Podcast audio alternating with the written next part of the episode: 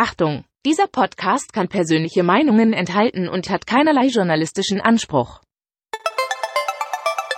Lassen wir nicht absprechen, dass ich ein Herz für den VfB habe. Sverrisson, dann wieder Kügel. Gewinnt sein Dribbling gegen Burns und Guido Buchwald und der Ball ist im Tor.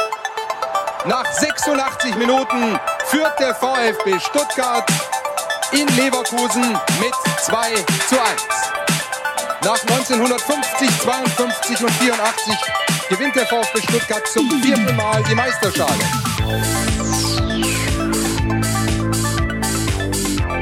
Jetzt müsste der Ball endlich noch einmal hereinkommen. Jetzt kommt er weit nach hinten auf Hitzelsberger!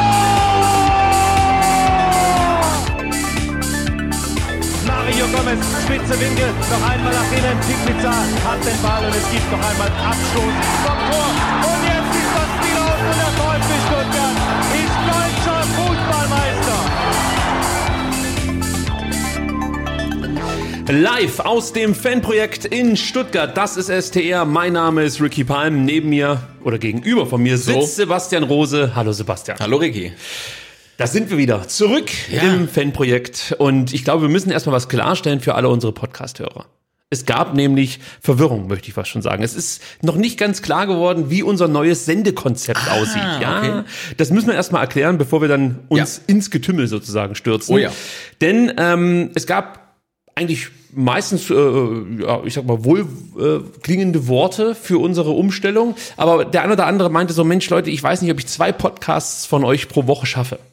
Also da müssen wir nochmal aufklären, es geht uns nicht darum, in Zukunft zweimal drei Stunden pro Woche zu senden, sondern wir wollen die zwei bis drei Stunden Sendezeit auf zwei Podcast-Folgen verteilen. Zum einen, um aktueller zu sein, sprich näher am Spiel, mit der ähm, Spieltagspressekonferenz äh, noch im Hinterkopf ja. eine Folge aufnehmen und zum anderen wollen wir es auch konzentrierter angehen. Das ist mir nämlich aufgefallen. Also am Sebastian liegt es nicht. Es ist dann doch eher mein Versäumnis, dass ich gegen Ende der Folgen immer so ein bisschen geistig abbaue. Das muss ich schon zugeben.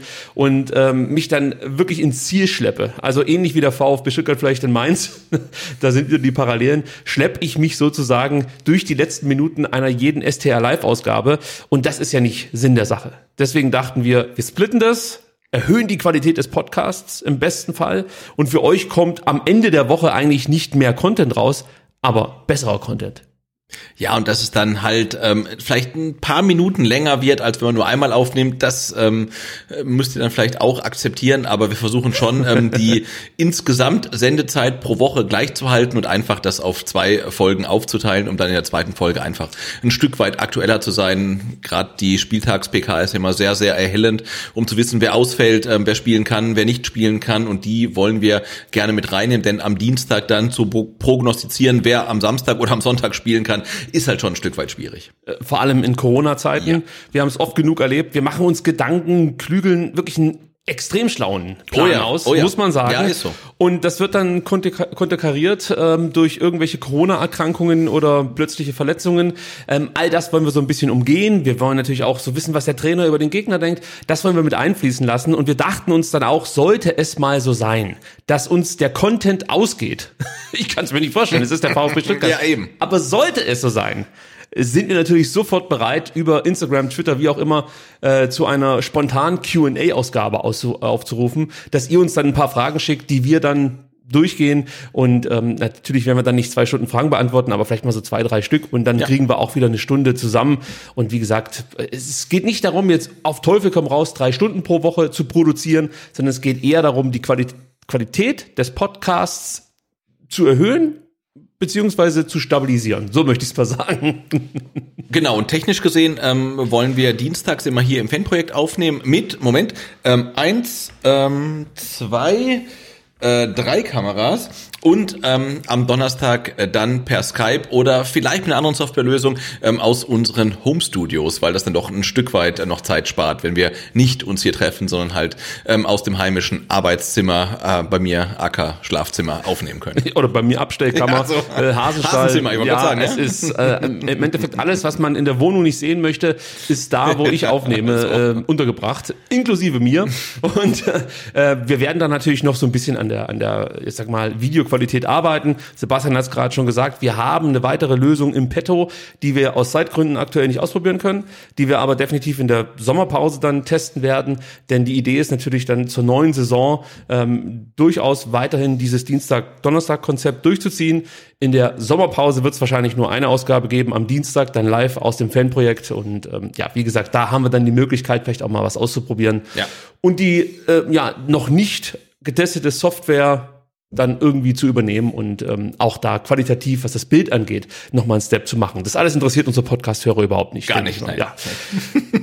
Tja, so ist es einfach. Trotzdem. Hast du noch was anderes? Sonst hätte ich mich jetzt bedankt.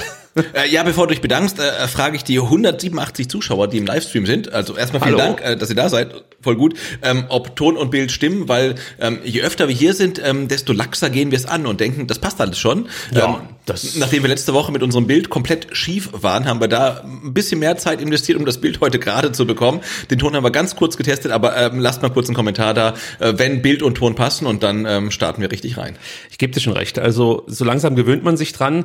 Ich habe aber gelernt, ab einer bestimmten ähm, ja, Vielzahl an Ausgaben muss man das komplett ignorieren. Sonst wird man verrückt. Ja, ich glaube schon, ja. Ja, äh, aber ich finde es richtig, dass du jetzt nochmal nachhakst, nachdem es ja beim letzten Mal ohne Abgleich mit den Hörern nicht so richtig funktionierte. Deswegen absolut der richtige Gedanke, hier nochmal nachzuhaken. Ähm, trotzdem gibt es auch Grund für mich, jetzt nochmal Danke zu sagen. Und zwar vielen lieben Dank für die Spenden. Danke Stefan, Uli, Johannes und ein besonderer Dank gebührt Daniel und Wolf. Und natürlich geht wie immer auch ein großer Dank an alle Patreon-Supporterinnen und Supporter raus, ähm, stellvertretend für 110. Sebastian, wir haben es geschafft. Wir wachsen wieder. Ja, also 110 wieder eine Unterstützerin dazugekommen. Pick ich mir heute mal den Oliver raus. Oliver unterstützt uns seit dem 29. April 2020, also knapp zwei Jahre. Herzlichen Dank für deine Unterstützung. Und wir sind jetzt bei 110. Ähm, jetzt die Frage, die alles Entscheidende. Ja. Ähm, gelingt es uns mehr Patreon-Unterstützer in den letzten vier Spielen des VfB dazu zu gewinnen oder gelingt es dem VfB mehr Punkte zu sammeln?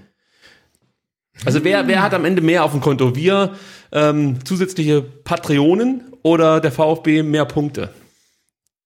Also ich hoffe, ich hoffe wirklich inständig, ähm, dass der VfB mehr Punkte holt, ähm, als wir ähm, Patreon-Unterstützer dazu bekommen. Äh, Aber wenn es andersrum kommen sollte, ich würde mich nicht beschweren. Aber ich hoffe inständig, dass der VfB mehr Punkte bekommt, als wir neue Unterstützer. Aber trotzdem unterstützt uns gerne. Und den VfB. Wir können eigentlich nicht verlieren. Nein. bei diesem, bei dieser Wette. Also ähm, mal gucken, wie es dann am Ende ausgeht. Nein, Spaß beiseite. Vielen Dank für eure Unterstützung.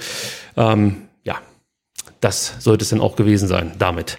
Jetzt überlege ich, ich wollte noch kurz was einfließen lassen, äh, das ich aber, glaube ich, ans Ende der Sendung stelle. Und wir reden jetzt erstmal über das Spiel gegen Mainz, würde ich vorschlagen. Da gibt es dann doch etwas zu bereden, obwohl man bei so einem 0-0 ja auch denken könnte, ja, scheiß drauf. Äh, bevor wir über das Spiel sprechen, bist du erstmal gefragt. Ja. Denn du warst in Mainz. Ich war in Mainz. Wie war es in Mainz? Komisch. Ja, das, äh, ja, das hätte ich mir sowieso gedacht, dass meins merkwürdig ist. Äh, Bevor du mir antwortest, Ja. vielleicht noch mal eine Zwischenfrage. Fährst du noch mal nach Mainz? Ich glaube, ich würde noch mal nach Mainz fahren.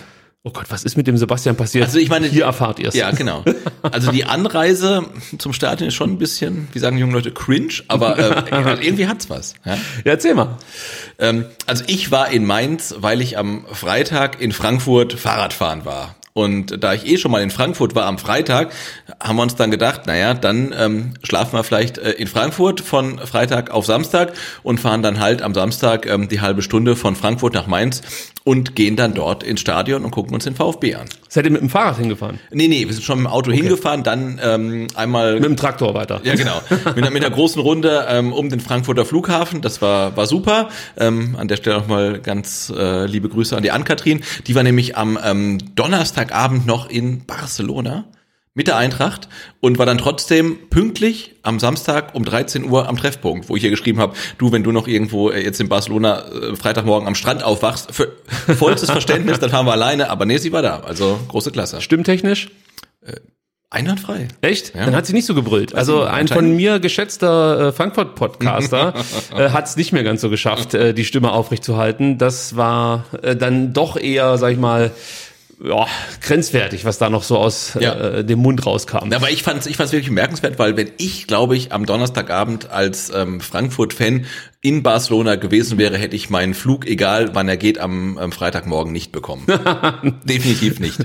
Ja, also das waren schon besondere Umstände, das muss man schon sagen. Also selbst ich jetzt als, äh, ich bin jetzt kein Frankfurt-Fan, aber ich bin halt Fußballfan, Ja. habe diesen Abend echt genossen, weil es halt wirklich genau das war, was früher den UEFA Cup ausgemacht Absolut. hat. Was auch natürlich den ja, Wettbewerb der Landesmeister mal ausgezeichnet hat, nämlich dass eben solche Duelle stattfinden können und es solche Überraschungen geben kann und es eben kein Closed Club ist, wo halt immer die gleichen Mannschaften Ja. ab einer bestimmten, ja, ab einem bestimmten Zeitpunkt gegeneinander antreten.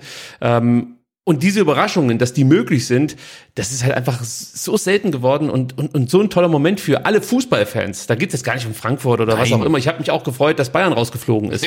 Wer nicht, ja. Nur da war das Spiel halt nicht so spektakulär. Ja. Da hat halt alles gepasst bei Frankfurt. Ich meine, du hast das Spiel gerne angeschaut, du hast geile Tore gesehen, die Stimmung war fantastisch, dieses Bockige der Barca-Fans fand ich überragend. Was ist so, nö, also wenn ihr mehr sind als wir, dann gehen wir wieder. So, also so ein Verhalten und das habe ich abgefeiert. Aber das Genau, hätte ich auch abgefeiert, wenn es, wenn es, wenn es, weiß ich nicht, Leicester gewesen wäre. Ja, genau, aber es ist ja genau dieser Moment, weil es auch ein K.O.-Spiel ist, ne? Weil ähm, gestern, vorgestern hat Barcelona zu Hause 0 zu 1 gegen Cadiz verloren. Das ist jetzt keine Sau, weil es halt Liga ist. Und es geht halt wirklich um diesen Wettbewerb, äh, K.O.-Prinzip und ähm, deswegen ist es halt einfach so, so grandios gewesen halt, ne?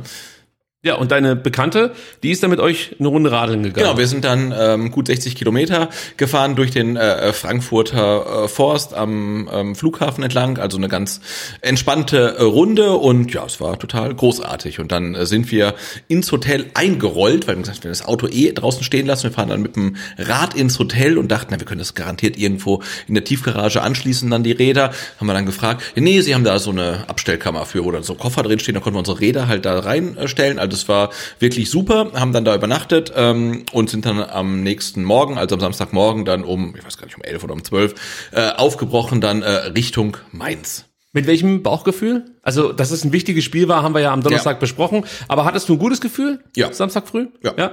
Ich weiß nicht. Ich hatte, ähm, ich hatte irgendwie so ein, so ein komisches Gefühl. Also mir wurde immer bewusster, wie schwer dieser Ausfall von, von Karasor und vor allem von Endo wiegen könnte. Ja, weil ich mir beim Mangala, und das wird man vielleicht heute nachher dann auch in meiner Analyse so ein bisschen raushören, grundsätzlich erstmal ein bisschen unsicher war, ob er praktisch Endo ersetzen kann, weil das war sein Job. Ja. Ähm, und da machte ich mir schon große Sorgen. Aber ich dachte, die Mainzer, die, die, die schenken das vielleicht ab. Weil Ja, für die, ja, für, ja, genau. Also sie sind eigentlich durch mit der Saison.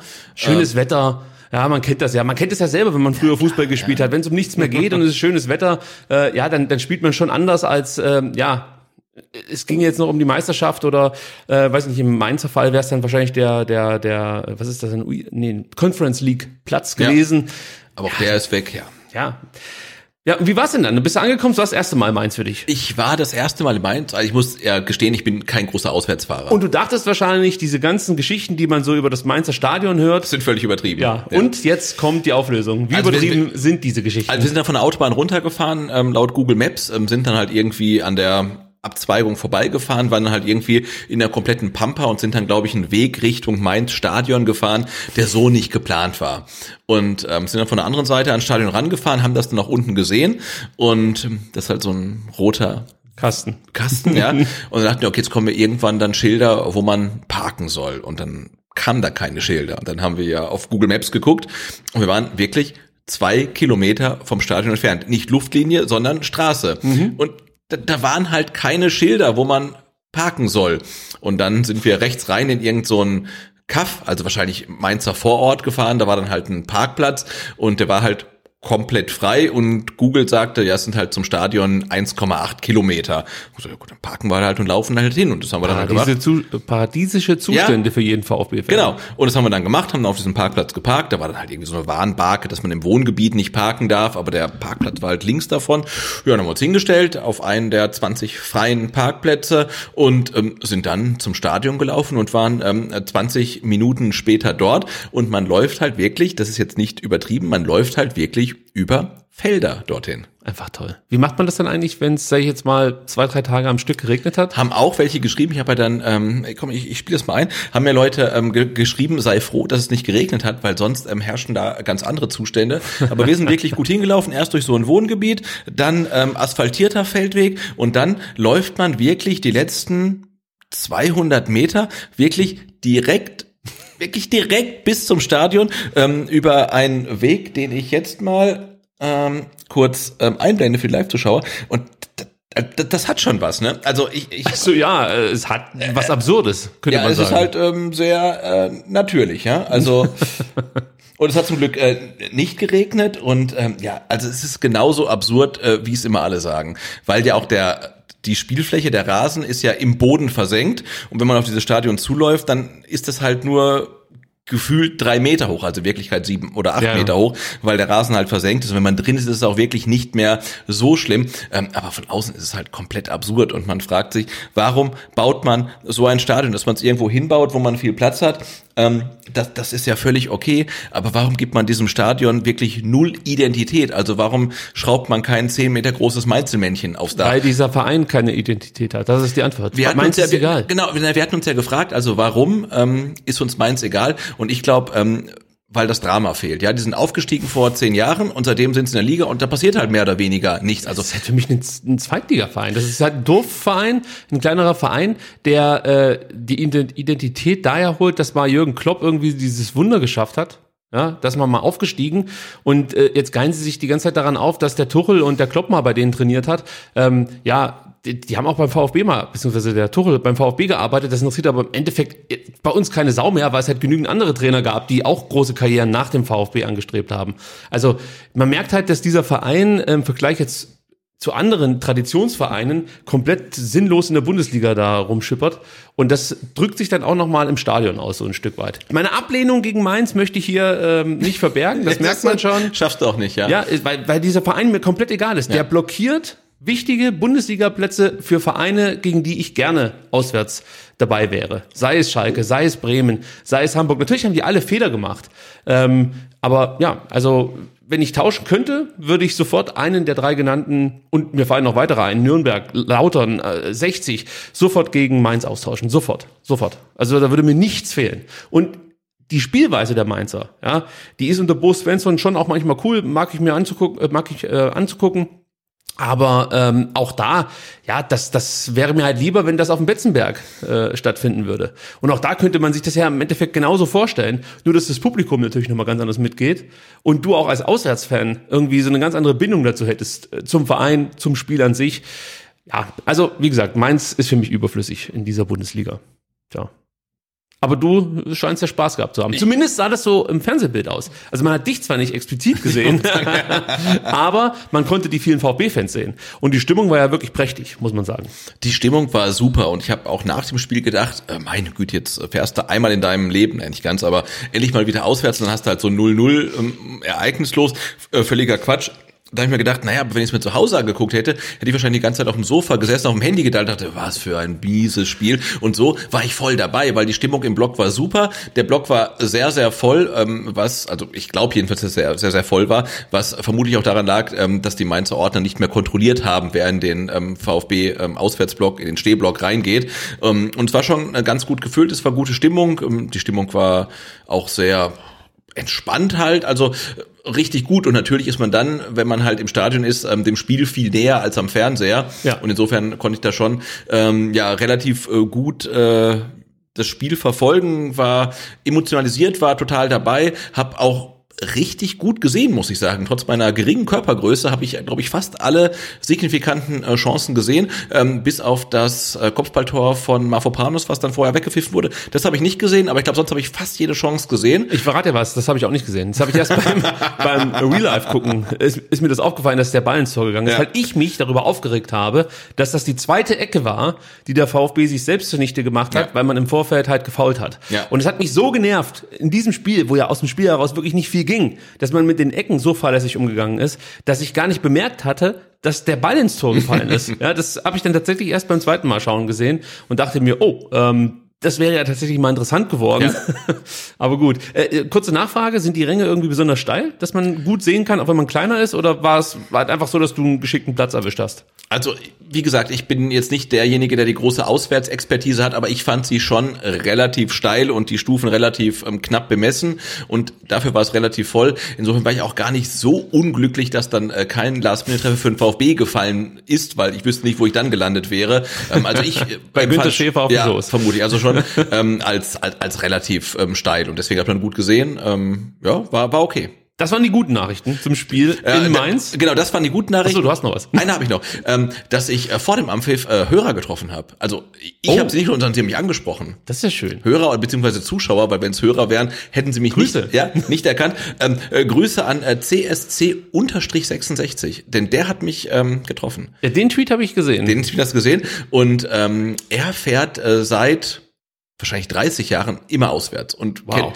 kennt alle, kennt alles und ähm, mit ihm habe ich dann auch die Diskussion geführt, ähm, warum keine elektronischen Tickets. Und er hat gesagt, ähm, zu jedem Spiel ähm, klebt er sich äh, so Memorabilien ins ähm, Album, ne? eine Eintrittskarte, ein Stück Konfetti, ähm, das, den, den kleinen Zettel ähm, von der Cannstatter Kurve wegen der Choreo und so weiter. Und das ist natürlich schon ein Grund, äh, warum man nicht nur elektronische Tickets machen sollte. Weil wir sagen, okay, ähm, wenn ich es nicht getwittert habe, dann ist es nicht passiert. Aber es gibt natürlich nach wie vor auch Fans, die sich da einkleben. Ich habe in irgendeinem Fußball-Podcast mal gehört, dass es in England einen Verein gibt, der praktisch für solche Sammler es ermöglicht, im Nachhinein dann noch so ein Ticket äh, sich zuschicken zu lassen, dass man sich was einkleben kann. Ich weiß nicht, ob das in Deutschland auch schon gang und gäbe ist oder ob es schon Vereine gibt, die das so machen. Aber es wäre auch noch eine Möglichkeit. Absolut, ja. Dass man sagt, die Tickets werden weiterhin online ähm, zur Verfügung gestellt und du kannst dann noch anwählen, was weiß ich, für 4 Euro Versand schicken Genau. wir dir ein Ticket nach Hause. Aber wenn du halt seit den 80ern halt jedes Jahr, jedes Spiel mehr oder weniger mitnimmst, Versteh da- ich, ja. ne, das führst, also ähm, verstehe ich schon, dass da Leute sagen, ähm, elektronische Tickets sind halt scheiße. Ja, also, das ist wie mit Stadion aktuell. Ich habe äh, in meinem Leben noch nie ein Stadion aktuell mit nach Hause genommen. Also äh, im besten Fall schaue ich mal im Stadion rein, aber danach fliegen die halt direkt Ja. weg. Ähm, aber für viele ist es halt ganz Absolut, wichtig, dass ja. sie die in der Hand halten können und dann später dann irgendwo ablegen können in, in einem Ordner oder so. Also alles fein, klar, jeder hat da so seine, seine äh, Sammelleidenschaften und ähm, klar, darüber haben wir gar nicht nachgedacht. Von daher vielleicht auch ein kleiner ähm, Hint an den VfB. Wenn schon elektronische Tickets, dann vielleicht mit der Möglichkeit, im Nachhinein sich Tickets nach Hause schicken zu lassen für die Sammler. Wäre doch schön. ja, Ja. So, aber jetzt kommen wir zu den schlechten Nachrichten. du meinst das Spiel. Jetzt müssen wir über das Spiel sprechen, Sebastian. Äh, und wir fangen natürlich an mit der Aufstellung.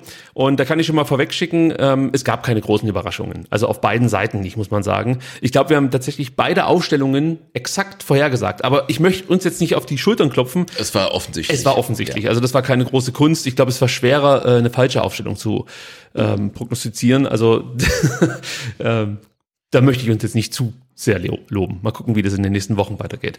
Äh, trotzdem, der Vollständigkeit halber, kurz erklärt, Anton ersetzt Karasor, Fürich geht zurück auf die Acht und Kalajdzic kehrt nach überstandener Corona-Infektion zurück in die Startelf.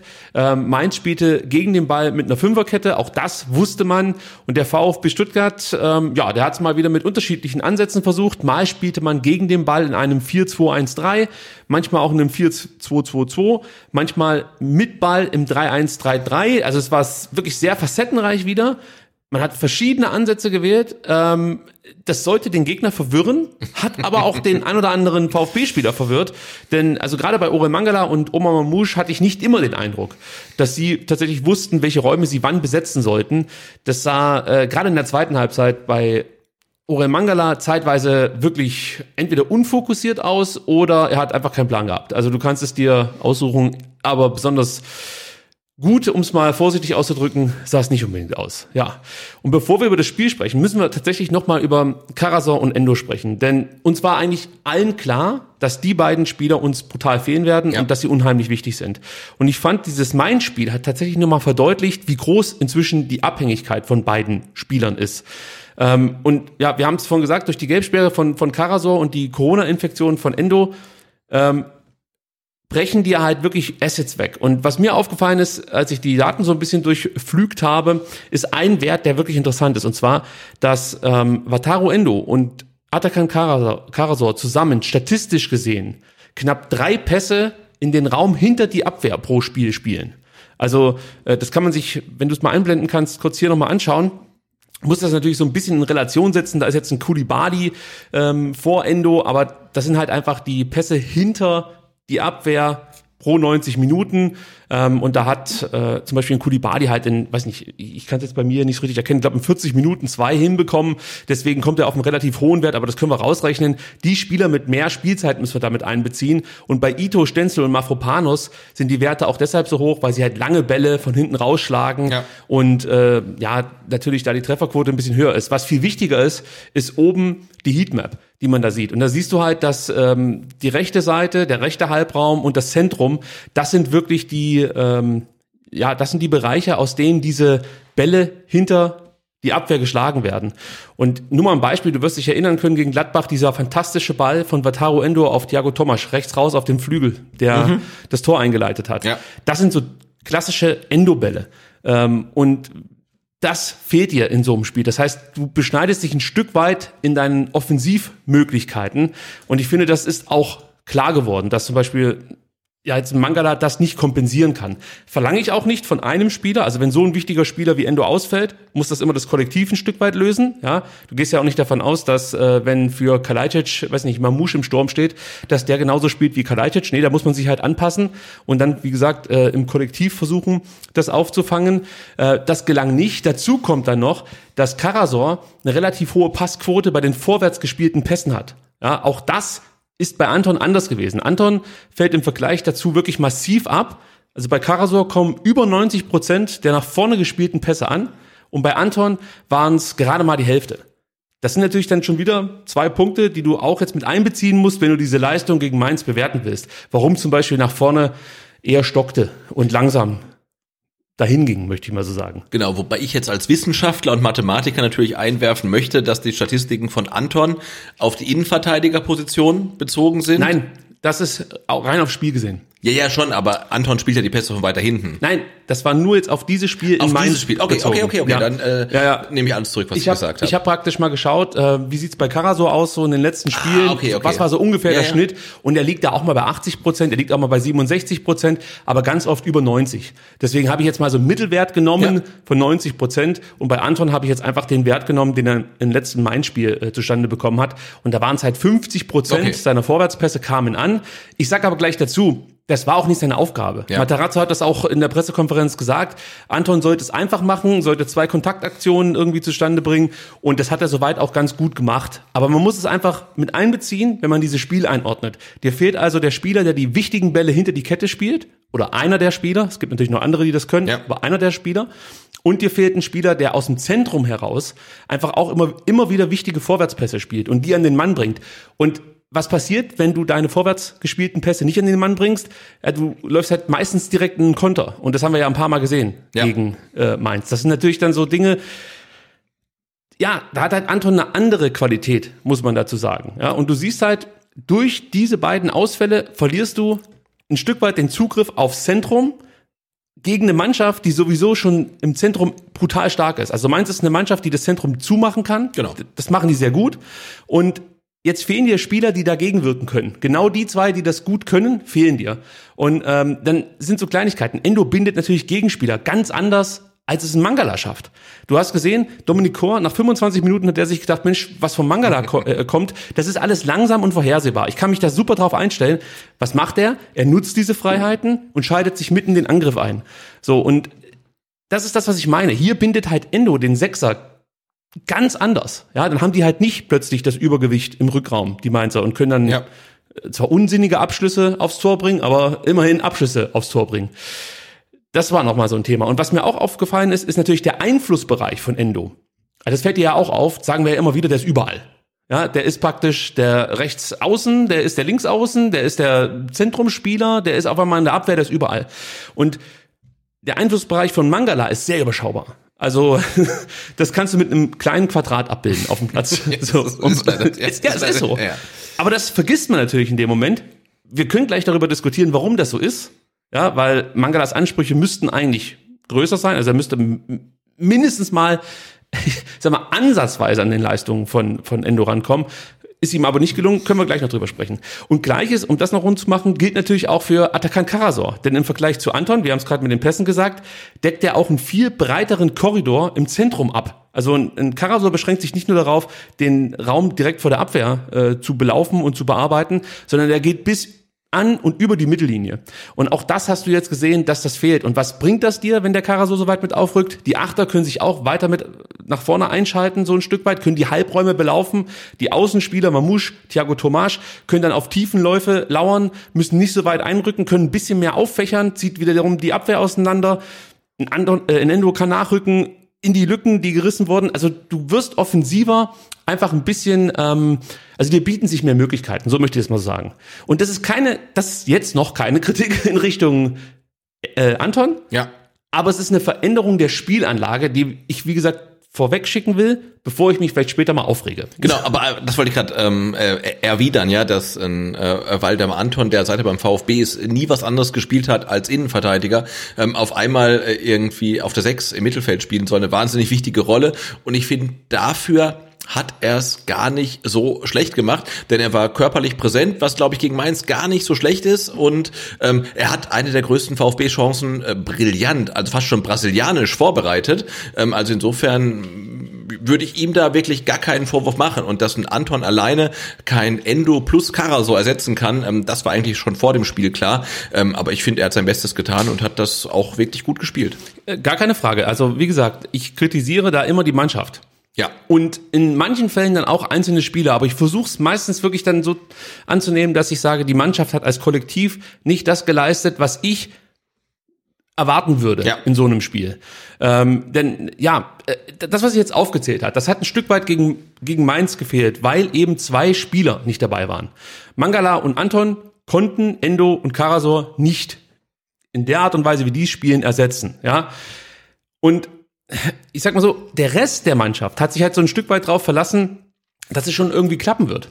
Und das ist mir in den letzten Wochen, wenn ich länger darüber nachdenke, oder ich habe es dann gemacht, ist mir das auch irgendwie aufgefallen, dass das ganz oft so ging, dass man so, eine, so ein Gefühl hatte, die Mannschaft denkt, es wird schon irgendwie gut gehen. Ja. Weil man eben mit diesem tollen Gefühl, gegen Augsburg zurückgekommen zu sein, gegen Union zurückgekommen zu sein und auch gegen Gladbach zurückgekommen zu sein, so irgendwie in diese letzten Spiele gegangen ist, ja. Und da, äh, du siehst halt, gegen Dortmund wird's dann halt irgendwie so sich zurechtgelegt und man sagt sich, ja gut, gegen Dortmund, da kann man ja schon mal verlieren, aber da hast du eigentlich auch schon gesehen, dass sich was verändert beim VfB, aber wir wollten es nicht wahrhaben, weil Dortmund hat nicht besonders gut gespielt gegen Stuttgart. Ja, ähm, aber wie gesagt, man hat sich das so ein bisschen schön geredet, dass halt Dortmund war und das kannst du halt mal verlieren. Das ist dann die individuelle Klasse. Was willst du da machen? Der Missentat hat uns das auch super aufbereitet. Der sagt uns halt, dass der Brand dann reinkommt, ja, den alle, also sprich mal mit Dortmund-Fans und rede über Jule Brandt. Ja. Die schütteln mit dem Kopf. Ja. ja. Also wir müssen den jetzt nicht größer machen, als er ist. Natürlich ist es eine andere Qualität, ob ich Brand einwechsel oder Enzo Mio. Ist schon klar. Aber es ist jetzt nicht so, dass du. Ich brauche jetzt gar keine blöden Beispiele bringen. Du weißt doch, was ich hinaus will. Ich meine, wir haben das zweite Tor von Brandt gesehen. Das Ja. äh, musst du nicht bekommen. So sieht's aus. Und, und ich möchte es wirklich nochmal betonen, weil ich gleich noch was anderes sagen werde. Ich, ähm, ich finde, Anton hat es bestmöglich gemacht. Ja. Es ist kein Spielgestalter und es ist auch kein Spieleröffner im Sinne eines Karasors. Er verteidigt gut und er spielt einen soliden Ball. Darauf können wir uns, denke ich, mal einigen. Und genau das hat er gezeigt und ist da auch in keinster Weise abgefallen. Er hat das gezeigt, was wir uns von ihm erwartet haben. Ja. Kann man so sagen? Ja, absolut. Und wie gesagt, ne, wir haben ähm, viele Leute ähm, oder viele Spieler im Kader, wenn sie nicht verletzt wären, ähm, die die Position spielen sollten, in Ahamada, in Mio. Ähm, und dann kommt jetzt auf einmal doch ein Innenverteidiger und muss das spielen. Und Ja. ich finde, dafür hat er das gut gemacht. Gebe ich dir recht. Aber, Sebastian, Ja? Vom Mangala erwarte ich mehr. Ja. Viel mehr. Ja. Also, es haben sich bei diesem Spiel wirklich ganz wenige mit Ruhm bekleckert. Das sage ich schon mal vorweg. Aber, dass ein Orel Mangala mit seinen Ansprüchen und auch diesem selbst umgehängten Price Tag von 20 Millionen Euro so eine Leistung abliefert, dafür, sage ich dir ganz klar, fehlt mir absolutes Verständnis. Und ich sag's nochmal, ich möchte mich jetzt nicht nur auf einen Spieler einschießen, aber es ist halt auch nicht jeder in der Mannschaft so blöd gewesen und hat sich irgendwo hingesetzt und gesagt, ich bin vielleicht schon 20 Millionen wert. Ja. Deswegen muss er sich daran dann natürlich auch ein Stück weit messen lassen. Ja? Mainz hat wirklich du warst da, du hast gesehen, den letzten Stiefel runtergekickt. Die sind fertig mit der Saison. Die wurden am, am Ende noch eingeladen vom VfB, Ja. da irgendwie noch das Tor zu machen, aber eigentlich sind die durch gewesen mit dem, mit, mit, mit der Saison. Die gelbe Karte von Bo Svensson, das war eigentlich eine, der wollte am liebsten seiner Mannschaft den Ball ins Gesicht schießen, damit die endlich mal aufwachen. Ja, die erste Halbzeit war von Mainz wirklich Ka- fies. Katastrophe. Ja. Und der VfB, der nimmt's halt nicht an. Orel Mangala, ne, also Orel Mangala, ja, Jetzt komm. der führte zwei, zwei, zwei Kämpfe in der Defensive. Wie viel hat er davon gewonnen? Ein? Null. Okay. Orel Mangala verliert von fü- fünf von sieben Duelle um den zweiten Ball. Also es gibt sieben Duelle von Orel Mangala um den zweiten Ball. Er verliert fünf davon. Fünf von neun Vorwärtspässen kommen nicht an. Ja. Und in 85, Mi- in 85 Minuten kommen sage und schreibe drei Pässe von Mangala im gegnerischen Drittel an. Willst du mich verarschen? Er ersetzt Wataru Endo. Und dann hast, hast du solche Zahlen. Gegen eine Mannschaft, die komplett, also wie gesagt, das, das Spiel mehr oder weniger wegschenkt. Da kommt nichts. Die haben nicht mal richtig Druck bekommen. Die wurden auch mehr oder weniger sporadisch angelaufen. Und es passiert nichts. Wirklich nichts. Das ist gegen einen Gegner, der, der eine Halbzeit hat er sich weniger bewegt als ich im Freibad beim Sonnenbaden. es, war doch so. Ja. Da war einfach null Dynamik da, nichts. Und der bekommt es einfach nicht auf die Reihe. Und da kann, da kannst du jetzt zehnmal davon sprechen, was der für eine geile Spielanlage hat. Und da kannst du auch wirklich der pressing-resistenteste Motherfucker der Welt sein. Ja, am Ende kommst du ohne die Basics nicht weiter. Und die fehlen, sage ich dir so wie es ist, äh, äh, bei Orel Mangala. Und so gewinnst du auch, was weiß ich, gegen Aue und, und schon gar nicht gegen Mainz im Freibadmodus irgendwelche Punkte. Das ist so. Das ist dann am Ende einfach zu wenig. Und klar, ich rücke jetzt Orel Mangala in den Fokus. Ich habe erklärt, warum. Er hat das Interview gegeben und ich Ja, habe ja, auch bei klar. ihm auch immer das Gefühl, dass er sich schon für die nächste Aufgabe eigentlich bereit fühlt, aber die jetzige noch nicht mal so richtig erfüllen kann. Ja, das ist so. Deswegen kritisiere ich ihn auch jetzt explizit. Ich würde das niemals bei einem jungen Spieler machen oder bei einem äh, Spieler, der eigentlich immer das leistet, was du so von ihm ungefähr erwarten kannst und es geht halt nicht viel besser. Ein Stenzel, der macht das immer solide, von dem kann ich aber nicht erwarten, dass er mit 35 km/h die rechte Seite runtersprintet. Deswegen, ich bitte setzt das in Relation. Trotzdem möchte ich dazu sagen, es gab noch zehn andere Spieler, die das Vakuum, das Endo einfach hinterlassen hat, hätten auffüllen können. Es gab noch zehn andere Spieler. Aber bis auf zwei, drei Spieler war keiner bereit, wirklich über die Grenzen zu gehen. Das war mein Eindruck. Und mich wundert es noch nicht mal, dass da sonst keiner sich gezeigt hat. Denn der einzige Spieler, der einzige Spieler in dieser Mannschaft, der es wirklich schafft, die anderen in Bewegung zu versetzen, der fehlte wegen der fünften gelben Karte. Und da muss man sich halt auch fragen, okay, ähm, haben wir jetzt eigentlich nur noch Leader äh, in Sachen, äh, ich weiß nicht, Gehaltsforderungen und ansonsten nur Mitläufer, weil so sieht's halt aus. Es sieht für mich so aus, als ob dir ähm, ja auch Spieler fehlen, die dann, wenn ein Leader auf dem Platz ausfällt, diese äh, Rolle einnehmen können. Und wenn dir dann ein Endor fehlt und ein Karasor fehlt, bist du eigentlich blank, was das angeht. Anton noch mit Abstrichen. Genau, Anton mit Abstrichen und ähm, da möchte ich auch noch relativieren, weil ich glaube auch ähm, Mavropanos und Ito haben ein richtig starkes Spiel gemacht und haben auch gezeigt, dass sie niemanden brauchen. Das meinte ich mit den zwei, drei Spielern. Genau, dass sie niemanden brauchen, der sie motiviert. Vielleicht schaffen sie es noch nicht, die anderen dann zu motivieren. Ähm, aber was die zwei geleistet haben, einen Ito mit einem vermutlich ähm, gebrochenen Nasenbein und einen äh, Mavropanos, der äh, also super schnell unterwegs war, super viel unterwegs war und die entscheidenden Zweikämpfe in der Defensive gewonnen hat, ohne einen Elfer zu verursachen. Also, ähm, also die zwei haben mich auch äh, total begeistert, aber ich gebe dir recht, also gerade so im Mittelfeld, ähm, ein Mangala hat wieder seine zwei, drei Szenen, ähm, wo er irgendwelche Bewegungen macht, wo man denkt, wie hat er das jetzt gerade gemacht? Also wie hat er sich jetzt da gerade aus der Situation rausbefreit? Er hat eine Riesenchance, er hat einen richtig guten Abschluss, also das macht er gut, aber auch so auf Strecke ist es mir dann ähm, auch zu wenig gewesen, ja.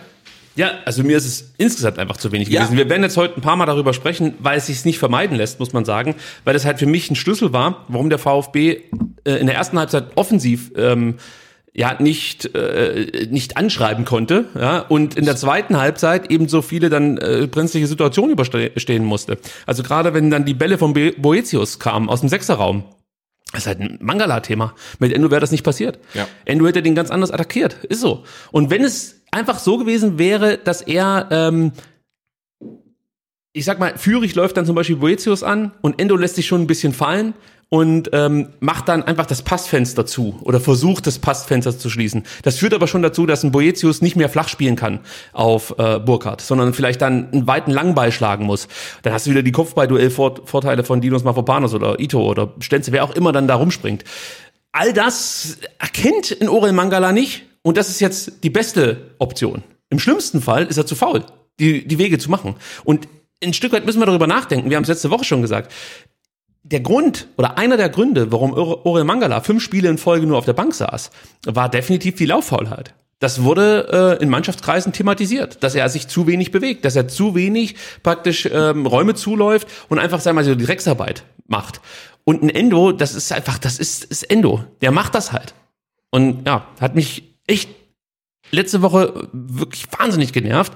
Und dann habe ich es ein bisschen abstellen können. Sonntag war ich mit der Familie äh, bei meiner Mutter und ähm, es ging irgendwie mir wieder besser, sage ich jetzt mal. Und am Montag habe ich mir nochmal das Spiel angeguckt und dann brachen alle Wunden wieder auf, muss man sagen. Gut. Ja, ich muss sagen, ich war ja ähm, äh, Freitag, Sonntag und Montag am Radfahren und am Samstag laufen und ich habe gemerkt, ähm, je mehr ich mich selber bewege, ähm, desto weniger ähm, packt mich der VfB emotional. Und ich bin jetzt Aha, über Ostern, glaube ich, äh, zehn Stunden lang geradelt oder gelaufen. Und ich muss sagen, dieses Unentschieden in Mainz, es ist... Dir scheißegal. Nee, das nicht, aber ähm, ich habe schon mal schlimmer gelitten. Ja, ja ich gebe dir recht. Wir, äh, wir, wir unterhalten uns über Dinge, die an und für sich jetzt nicht so wichtig sind. Das verstehe ich schon. Wenn du jetzt aktuell die Weltgeschichte mitverfolgst, was natürlich, jetzt gerade passiert, ja, ja. sind das natürlich Themen, da brauchst du dich eigentlich nicht drüber genau, aufregen. Es gibt ja auch immer wieder Stimmen, die sagen, dann sagt man, ja, gegen Dortmund, das Heimspiel, das hätte man nicht verlieren müssen. Dann sagen, der spielt gegen den Tabellenzweiten. Jetzt spielst du in Mainz, dann sagst du, ah, nur ein Punkt, das ist zu wenig. Dann sagen Leute, guckt euch mal die Bilanz vom VfB in Mainz an. Aber da musst du sagen, dann guckt euch quasi diesen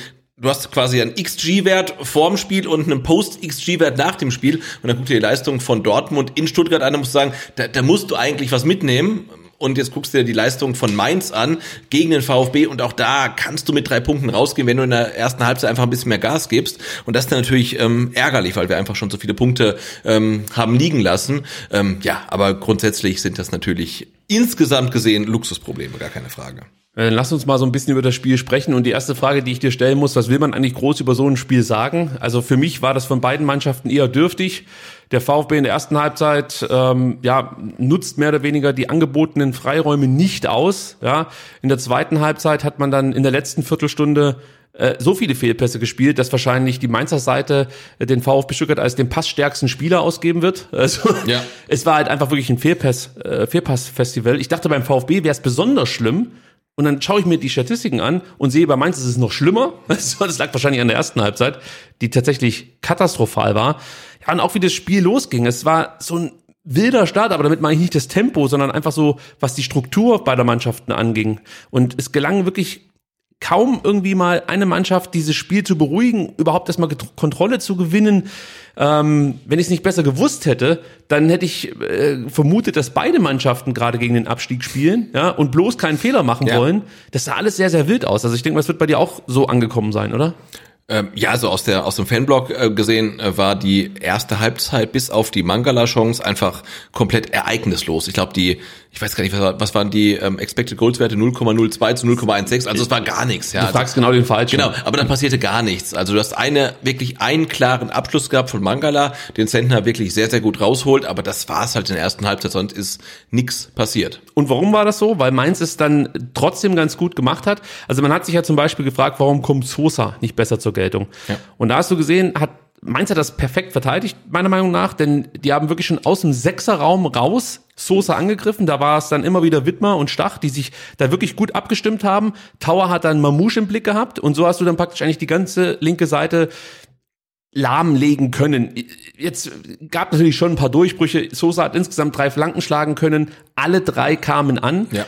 Aber trotzdem, so nimmst du halt Sosa aus dem Spiel. Und äh, wenn du schaust, wie oft Sosa tatsächlich mal bis zur Grundlinie gekommen ist, das, das, das, das gab es nicht allzu oft. Also das haben die Mainzer einfach gut verteidigt und haben dir da eigentlich schon äh, eine Waffe genommen wenn Sven Missentat jetzt hier im Podcast sitzen ja. würde, würde er es genauso sagen. Genau, und mein Eindruck war auch, ähm, dass man Borna Sosa sehr, sehr eng markiert hat, weil man wusste, ähm, durch die Ausfälle von Karasor und Endo wird Borna Sosa unser Spielmacher werden. Und er war der Spielmacher. Also jeder Ball kam eigentlich zu ihm, ähm, so mit der Intention, Borna, mach mal. Ähm, und dafür haben die Mainzer dann Mangala meiner Meinung nach relativ freistehen lassen und auch relativ viel machen lassen, weil sie von ihm wohl anscheinend nicht so viel ähm, Gefahr erwartet haben. Und ähm, Borna Sosa hat wirklich jeden Ball bekommen, war auch sehr engagiert, äh, hat dann auch seine drei Flanken an den Mann gebracht, aber halt dann niemals ähm, auf Kalajdzic. Also die Achse ähm, Sosa Kalajdzic hat ja über 90 Minuten gar nicht funktioniert und sowieso ähm, Kalajdzic war ja wirklich sehr sehr blass im kompletten ja. Spiel.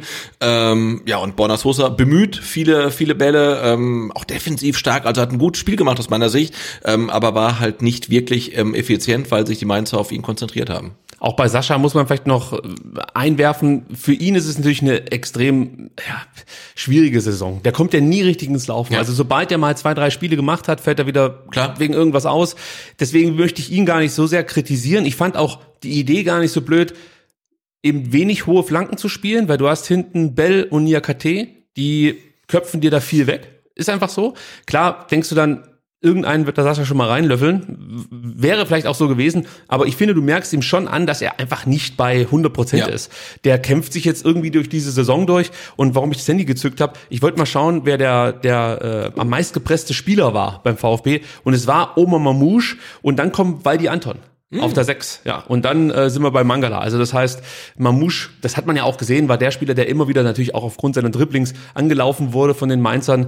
Äh, das hat den aber nicht geschert. Also der hat sowieso seine eigene Nummer gedreht. Am, wie, wie, wie, wie immer halt auch. Das hat, das, am Samstag fand ich es ganz schön. Ja, aber das hat man gemerkt auf beiden Flügeln, ähm, äh, so sowohl ähm, Oma Mamouche als auch Thiago Tomasch, denen standen die Mainzer auf den Füßen. Also sie sind nie ins Tempo gekommen, weil ja, sie halt ja. nicht mal ein, zwei Meter haben, um anzutreten, sondern da stand halt sofort ein Mainzer und man hat es halt nie geschafft, auf den Flügeln offensiv ähm, ins Tempo zu kommen, weil die Mainzer halt einfach so gut markiert haben. Und ähm, aus meiner Perspektive im Stadion war es auch so, dass eigentlich jeder Zweikampf, den die Mainzer geführt haben, ich gesagt, das ist ein Foul. Also je, jedes Kopfball, jede Ballannahme eines Stuttgarters, der hat, der hat einen Mainzer im Rücken gehabt, der irgendwie mit, mit dem Arm schiebt oder unten irgendwie ein bisschen tritt. Also es war für mich ähm, alles faul, war es wahrscheinlich nicht, aber ich, ich habe gerade geschaut, insgesamt äh, gab es 28 Fouls, 17 ähm, von den Mainzern äh, begangen und äh, 11 vom VfB ja, Stuttgart. Aber das, das fand ich schon mal merkenswert. Also wie äh, ganz kurz, ich muss sorry, yeah, yeah. dass ich bremse, aber ich finde noch eine Statistik wirklich interessant. Es gibt hier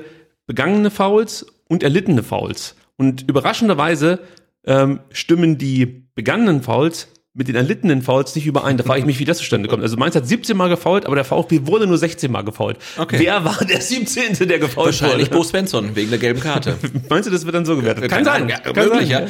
ja. Ähm, einfach gemerkt, also für, für die Mainzer, um die es nichts, eigentlich um nichts mehr geht, ähm, die waren halt trotzdem sehr, sehr intensiv in den Zweikämpfen. Das hast du gemerkt. Also wie das auch die Stuttgarter dann anekelt, wie es auch die Stuttgarter Fans anekelt, aber das war, war Wahnsinn. Ne? Also sie stehen wirklich immer auf Tuchfühlung, gehen immer mit hoch, äh, schieben, drücken, äh, treten. Das äh, war echt eklig eklig, äh, aber auch ein Stück weit bewundernswert.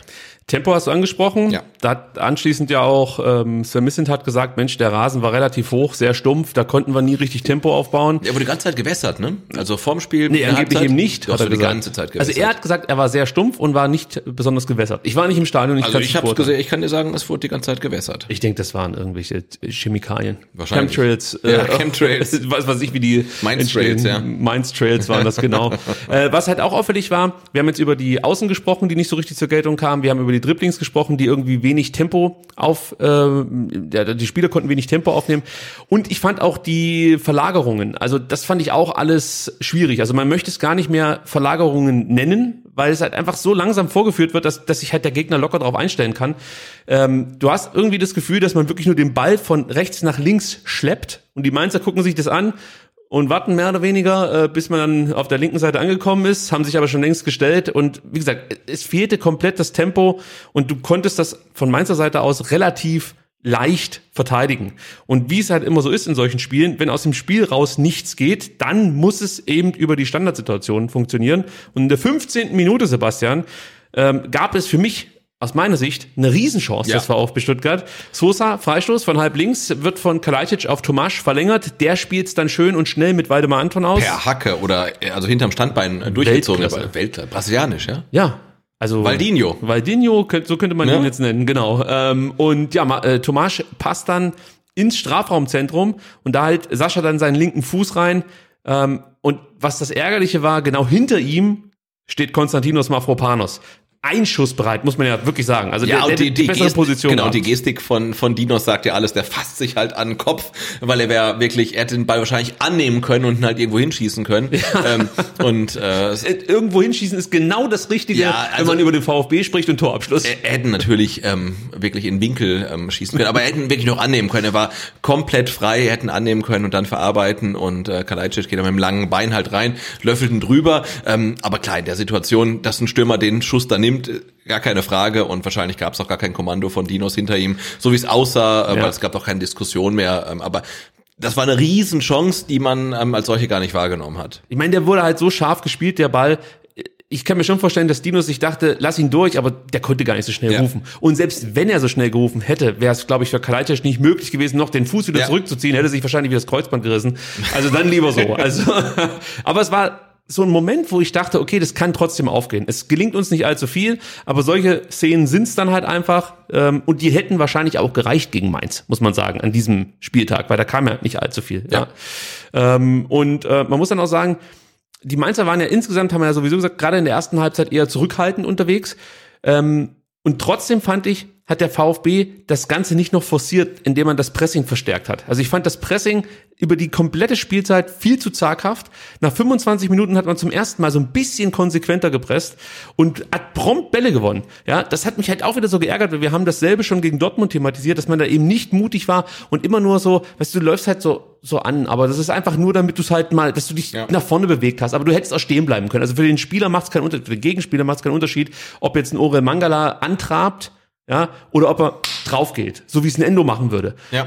den siehst du angerannt, äh, der kommt auf dich zugerannt mit seinem Mundschutz, da weißt du schon, was abgeht, ja. Und ähm, da hast du wirklich das Gefühl, du musst jetzt schnell den Ball weiterspielen. Und so erzwingst du halt Fehler und das gelang dem VfB viel zu selten, obwohl aus meiner Sicht die Möglichkeiten da waren, ja. Ähm, und wie gesagt, das zog sich meiner Meinung nach die komplette, das komplette Spiel durch. Und ähm, immer wenn der VfB dann tatsächlich sich mal getraut hat, geschlossen und entschlossen zu pressen, ähm, ja, dann hat man eigentlich auch die Bälle erobert. Also da hat man ähm, ja Schwächen der Mainzer zu selten ausgenutzt. Ähm, dann gab es die vielen Fehlpässe der Mainzer, haben wir gerade schon thematisiert. Auch da muss ich sagen, nutzt der VfB halt einfach diese Möglichkeiten, die dann daraus entstehen, viel zu selten. Also du gewinnst den Ball relativ ähm, tief in der gegnerischen Hälfte und auch da fehlt mir dann der Zug zum Tor. Äh, ich weiß nicht, kannst du das irgendwie erklären, dass, dass, dass man sich da so schwer tut in dem Moment? Ist, ich habe das ein paar Mal jetzt gelesen und das muss ich dich fragen, weil ich, ich kann es mir eigentlich nicht vorstellen. Ist es dann äh, Angst, einen Fehler zu machen und dann vielleicht einen Konter zu laufen, ein Gegentor zu schlucken? Und wie erklärst du dir das, dass man in diesen Momenten, wo man die Bälle gewinnt, auch in der gegnerischen Hälfte, eben nicht durchzieht? Ich weiß es nicht, aber ich glaube schon, dass es eine gewisse Angst ist, ähm, in Konter zu laufen, ein Gegentor zu bekommen. Also ich glaube schon, ähm, so wie der VfB am Samstag in Mainz gespielt hat, dass es die oberste Maxime ist, erstmal kein Tor zu bekommen. Wirklich erstmal die, die Null zu halten, weil man weiß, äh, man kriegt eigentlich immer ein Tor und das will man auf jeden Fall ähm, vermeiden. Und das Gefühl hatte ich auch so ein bisschen in Mainz, dass man da so ein Stück weit zu vorsichtig ähm, agiert, um ja keinen Konter ähm, des Gegners zu riskieren. Was ich auch noch gerne häufiger gesehen hätte, ähm, wären so Steil-Klatsch-Aktionen mit Sascha Kalajdzic gewesen. Das hat man ab und zu mal versucht, aber das hat nicht so gut geklappt und dann hat man es auch gleich wieder eingestellt. Aber da sind wir wieder bei dem Thema, dir werden schon viele Facetten einfach genommen, weil es die Mainzer ganz okay gemacht haben gegen den Ball, dann ja, versuch's halt einfach damit. Verlagern klappt nicht, über die Flügel klappt nicht, das Zentrum ist zu, also was willst du machen? Also irgendwas musst du ja machen. Und ich finde diese Steil-Klatsch-Kombis, ähm, die kannst du halt einfach mal probieren. Also Ja. nicht nur zwei, drei Mal und dann sagen, okay, der Bell oder Nia Kete, die gewinnen alle die Kopfballduelle gegen äh, Sascha, wir lassen's. Nee, mach doch halt weiter. Also versuch's doch zumindest. Ähm, auch da, ja, das war mir zu wenig. Und grundsätzlich, bitte? Äh, nee, ich wollte sagen, bevor du jetzt weiter über zu ähm, wenig Bewegung im Spiel sprichst, muss ich jetzt, obwohl wir noch nicht mal eine Stunde aufnehmen. gibt's ja nicht. Ja, Wahnsinn, oder? Sebastian muss aufs Klo, ich monologisiere weiter vor mich hin. Okay. So, ja. Ich bin sofort wieder da. Also, liebe Leute, jetzt kann ich mal hier mir alles bisschen- rausholen. Die ganzen Aber Du hast ja Statistiken. deinen dein Weißkraut-Bericht, also das wird. Äh, Sebastian, also da, mit deiner Blase, da müssen wir uns das einfallen lassen. Also, äh, ich bin der Meinung, dass du dir irgendwie so einen Schlauch da, äh, weiß nicht, anlegen solltest. Sebastian ist wieder auf dem Klo und ich kann euch sagen, was mich auch noch gestört hat. Und das war die mangelnde Bewegung im Spiel des VfB Stuttgart. Es waren statistisch gesehen zu wenig intensive Läufe. Die Sprints ja, die der VfB angezogen hat, die zwar da waren, die fanden aber meistens gegen den Ball statt. Also sprich in der Rückwärtsbewegung, ähm, beziehungsweise wenn sie halt äh, in die Verteidigung mussten. Und auch das Belaufen von freien Räumen, das hat gefehlt. Also das, das reicht halt dann nicht, um in Mainz zu gewinnen. Das reicht dann vielleicht gegen äh, ja, schwache Mainzer für einen Punkt, aber es reicht dann nicht mal, um schwache Mainzer zu besiegen. Da muss einfach mehr kommen. Ähm, und grundsätzlich muss ich mich halt auch die, äh, muss ich mir halt auch die Frage stellen, wo genau der Offensivplan jetzt dann zu erkennen gewesen sein soll. Weil das, das war, gerade was die Offensivbemühungen angeht, meiner Meinung nach zu wenig. Und jetzt muss ich so ein bisschen ähm, ich sag mal, noch ein bisschen Zeit ins Land gehen lassen, weil den nächsten Punkt muss ich mit Sebastian diskutieren. Ich kann euch ja schon mal so ein bisschen mit ins Boot holen, um was es gehen soll. Ähm, nach 33 Minuten hatte Mainz dann mal im Ansatz eine Chance. Also es war keine große Chance, aber es war zum ersten Mal, dass Mainz äh, zumindest mal ähm, ja, Gefahr erkennen ließ, so möchte ich es mal sagen. Und ich fand, in dieser 33. Minute siehst du genau, wer den Abstiegskampf annimmt und wer kapiert hat, um was es jetzt geht. Und Sebastian ist da, er hat kapiert, um was es geht und er wird jetzt gleich wieder als Schnittmeister gefordert sein. Oh wir ja, reden, ich habe die ganzen Szenen, ne? Ja, genau. Ja. Wir reden nämlich jetzt über die 33. Minute. Ja, die Szene oder die Torchance an sich war nicht ähm, besonders groß, aber man erkennt in dieser Szene halt einfach, wer den Abstiegskampf annimmt, das habe ich gerade eben schon gesagt, das erzähle ich dir nochmal, und wer es eben noch nicht kapiert hat. Ja, also jetzt mal zur Szene an sich. Mangala, Mangala verliert kurz vor der Grundlinie den Ball und will dafür einen Freistoß. Soweit so gut. Der Bartstübner verwehrt ihm diesen Freistoß. Man muss gleich dazu sagen, Florian Bartstübner hat jetzt vielleicht keinen groben Fehler gemacht, aber er war bei so kleinen Fouls hat er schon oft auch eine ne Fehlentscheidung mit Ja. dabei gehabt. Und weißt du, was mich am meisten aufgeregt hat bei Bart Stübner? Ähm, dass er sowohl die erste wie auch die zweite Halbzeit abpfeift, ähm, als das Spiel sowieso unterbrochen ist. Also für mich ein, ein ziemlicher Selbstdarsteller, weißt du? Nein, Da ich normalerweise, gar nicht drüber nachgedacht. Genau, nee, normalerweise läuft das Spiel und pfeifst halt ab. Und dann ist halt Schluss. Und so hat er wirklich beide ähm, Halbzeiten abgepfiffen, ähm, als das Spiel sowieso unterbrochen war und er den Ball mehr oder weniger in der Hand hatte. Und das ist natürlich im Stadion total nervig, weil du weißt gar nicht, also Spiel ist unterbrochen, er pfeift einen Foul und denkst dir, ja, ist, was ist jetzt? Also ist jetzt Schluss, ist jetzt Freistoß, was ist denn? Und das zweimal, das war schon auffällig. Also, und er, hat ja wirklich auch super kleinlich gepfiffen ne? und irgendwie Ja. jeden Offensiv-Zweikampf weggepfiffen, also super nervig. Also ähm, ähm, äh, von, von mir aus äh, Note 5. Ich weiß gar nicht, was der Kicker für Noten verteilt hat für die Schiedsrichter. Ist auch egal. Aber lass uns zurückkommen auf diese Ja. Situation. Mangala wird aus seiner Sicht gefoult. Bart Stübner sagt kein Foul. Was macht Mangala? Er bleibt in dem Moment sitzen und lamentiert. Er ist der Achter. Also eigentlich musst du in diesem Moment sofort aufspringen, weil du Und- siehst, die Mainz haben den Ball und hinterher rennen. Genau, und sprint nach hinten. Er bleibt halt im Mainzer 16er ähm, sitzen. Er bleibt sitzen, hebt die Hände. Das ist nicht das erste Mal gewesen. Ich habe nur die Szene rausgesucht. Jetzt verrate ich euch was. Und dir auch. Komm. Ich habe mich gestern, ich habe das Spiel geguckt, habe unsere Analyse geschrieben und habe dann nochmal das Spiel geguckt. Oh. Und habe von jeder Szene einen Screenshot gemacht, wo ich der Meinung war, hier geht jemand über sein Limit hinaus und hier macht jemand zu wenig. Da hatte ich insgesamt 40 Screenshots. Okay. Bei ganz vielen, wo die äh, Spieler nicht übers Limit hinausgegangen waren, wer war da zu sehen? Orel Mangala, aus meiner Sicht. Immer Ja. subjektiv, klar. Aber ganz oft siehst du ihn am Boden sitzen, lamentieren, wo ich mir denke, Alter, steh auf. Ja. Ja, und mach dich dahinter. Also du bist der Achter, du bist der Stratege, du bist nicht irgendwie nur so ein Offensivspieler, der ähm, versuchen soll mal, äh, du bist nicht Alexi TBD, weißt du, der Ja, äh, ja. einfach versuchen soll, Fouls zu ziehen und mit seinem Tempo irgendwie ähm, die gegnerische Abwehr äh, durcheinander zu bringen. Nee, deine Aufgabe ist viel größer. Und die ist er sich aus meiner Sicht in, den, in diesen Momenten nicht bewusst gewesen. Und dieser eine Moment, den ich jetzt hier rausgenommen habe, der steht exemplarisch für ganz viele. Also du siehst jetzt den Manga, der sitzt am Boden, Mainz ähm, ist schon längst nach vorne unterwegs. Ja, Anschließend äh, läuft Boetius durchs Mittelfeld und dann siehst du, Kalajdzic folgt ihm zunächst, bricht dann aber ab und so kann Boetius unbedrängt den tiefen Ball auf Onisivo spielen. Auch da, ich, ich, ich tue mich schwer damit, jetzt Sascha dafür verantwortlich zu machen, jetzt, dass dieser Ball gespielt wird. Er ist Stürmer, weiß ich nicht, wie da die taktischen Vorgaben sind, aber ich denke mir halt, lauf doch noch hinterher. Warum brichst du denn ab? Lauf Ja. doch einfach nebendran. Das, ich habe das schon so oft gesagt, du kennst das doch, wenn du selbst mal Fußball gespielt hast. Wenn du den Gegenspieler im Rücken spielst, spielst du die Pässe anders, als wenn du halt eben niemanden im Rücken hast. Also bleib doch dran. Nee, er bricht ab. Und dann nimmt Onisivo Speed auf. Und Onisivo ist ein schneller Spieler. Der kommt so im Bestwert auf 34,5 kmh. Also das ist kein langsamer Spieler. Und dann siehst du Dinos, wie er eigentlich hinten dran ist. Und er sagt dann, nicht heute, mein Freund. Ja, und er zündet da wirklich das Lachgas und, und du kennst das vielleicht noch von Fast and Furious. Ja, klar. Dieses Lachgas aufdrehen. Das war Dinos Mafropanos in der Situation. Und das ist wirklich kompletter Wille in dem Moment. Ja. Weißt du, der ist eigentlich hinten dran, aber er sagt, nein, ich, ich muss diesen Zweikampf beziehungsweise diesen Sprint jetzt gewinnen.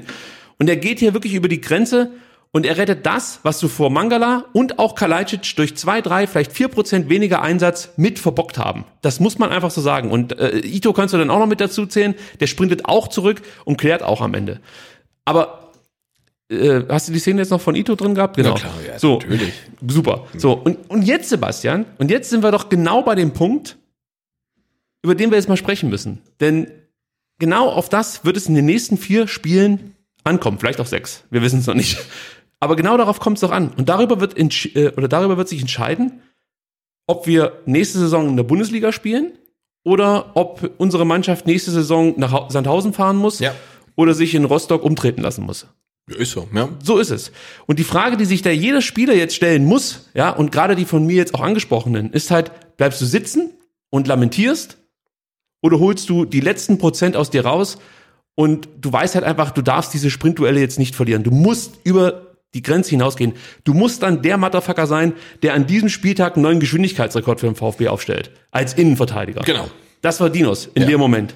Du musst dich fragen, ziehst du jetzt diesen Zweikampf durch, ja, oder verlässt du dich auf deine Mitspieler? Sascha Kalajdzic. Der läuft halt nicht weiter, sucht nicht den Zweikampf. Musst du das so machen oder ziehst du durch? Du musst dich fragen, bist du jetzt noch bereit, wirklich die Knochen auch für den VfB zu opfern? Für dieses Spiel deiner Mannschaft? Oder hast du im Hinterkopf schon, dass du ja im Sommer bei einem neuen Team möglichst gesund beim ersten Training dabei sein möchtest? Die Fragen musst du dir jetzt stellen. Und wenn du zu der Erkenntnis kommst, mir sind solche Dinge dann nicht mehr ganz so wichtig oder ich bin nicht mehr in der Lage, ich sag nicht bereit, weil die wollen nicht schlecht spielen, Ja. aber ich bin nicht mehr in der Lage, aus irgendwelchen Gründen wirklich alles abzurufen.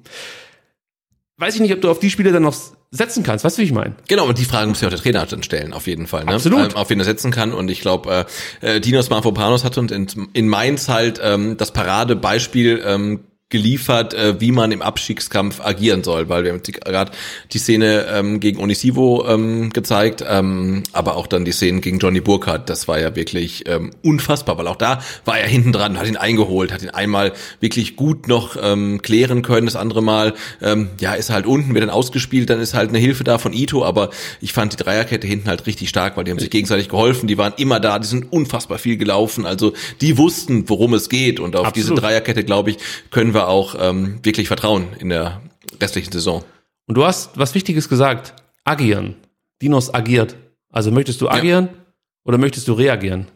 Nur das ist das, was ich auch schon mal gesagt habe. Wenn du nicht handelst, wirst du behandelt. Und das ist genau das Gleiche. Er agiert oder er versucht dann wieder in die Situation zu kommen, um zu agieren. Ja. Weil er erstmal nur reagieren kann auf den Sprint. Aber er, er kämpft sich in die Situation und agiert dann wieder. Und ein Ito lässt ihn auch nicht laufen, weil er denkt, ah, den kriegt er eh nicht mehr, sondern nee, er geht mit nach hinten und klärt dann. Das sind ganz wichtige Aktionen, die verhindern in dem Moment das 1 zu 0 Ja, für. Mainz. Ja. Und ja, das ist das, was mich so nervt, wenn ich dann einen Orel sehe, der zwei Sekunden davor auf dem Boden sitzt. Dann Ja, denke ich mir, was soll das, was soll das? Steh doch auf, Mann. Der wird nicht jetzt sagen, okay, äh, Mangala hebt die Hände, jetzt pfeife ich doch mal. Das ist ja, das ist aber im Spieler drin, glaube ich, ja. Und, und also, du, du musst dich halt wirklich fragen, ob, ob du bereit bist, über 90 Minuten ans Limit zu gehen und fokussiert Fußball zu spielen. Und wenn ich jetzt das Spiel gegen Mainz nochmal ähm, ja, als Maßstab nehme, dann siehst du halt einfach, da gibt's einige Spieler, die müssen jetzt ganz schnell vom Trainingsmodus in den Wettkampfmodus schalten. Erinner dich, Kategorie 3 Spieler, die habe ich jetzt in Mainz wieder gesehen. Diese Kategorie 3 Spieler. Also die offensichtlich nicht verstanden haben, um was es jetzt aktuell geht oder es nicht verstehen können aus irgendwelchen Gründen. Ja. Und das kannst du dir jetzt nicht mehr erlauben. Weißt du, am ersten Spieltag nach der Rückrunde gegen Fürth können wir darüber noch diskutieren, ob es alle verstanden haben.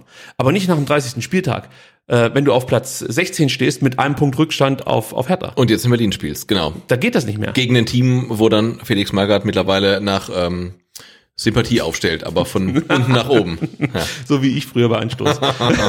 ja, und, und, und nur noch mal, um Mangala auch ein bisschen in Schutz zu nehmen, wie wichtig der für uns Ja. sein kann. Ja, das zeigt ja dann die 40. Minute, ja, als er die wahrscheinlich größte Chance in der ersten Halbzeit hatte. Ja, Stenzel, der sich dann mit nach vorne einschaltet, das gut macht. Auch in dieser Aktion war jetzt zwar nicht viel Tempo, aber äh, du spielst, spielst es halt mit ein, zwei Kontakten und kommst so über die Halbräume endlich mal ins Zentrum. Ja, und auch hier Wille ist auch wieder das Thema. Du siehst, Stenzel wird von drei Spielern angelaufen, trotzdem bringt er den Pass rüber zu Mangala. Und dann hast du Mangala, der gut andribbelt, wartet, eigentlich wahrscheinlich aufs offene Passfenster. Er sieht, es geht nichts, also schieße ich halt mal mit links. Perfekt geschossen. Das, ich glaube, das war der beste Abschluss von Orel Mangala, seit er beim VfB ist, oder? Der gegen Köln war noch gut. Ja, gut, aber da wissen wir nicht, ja. ob der so gewollt war.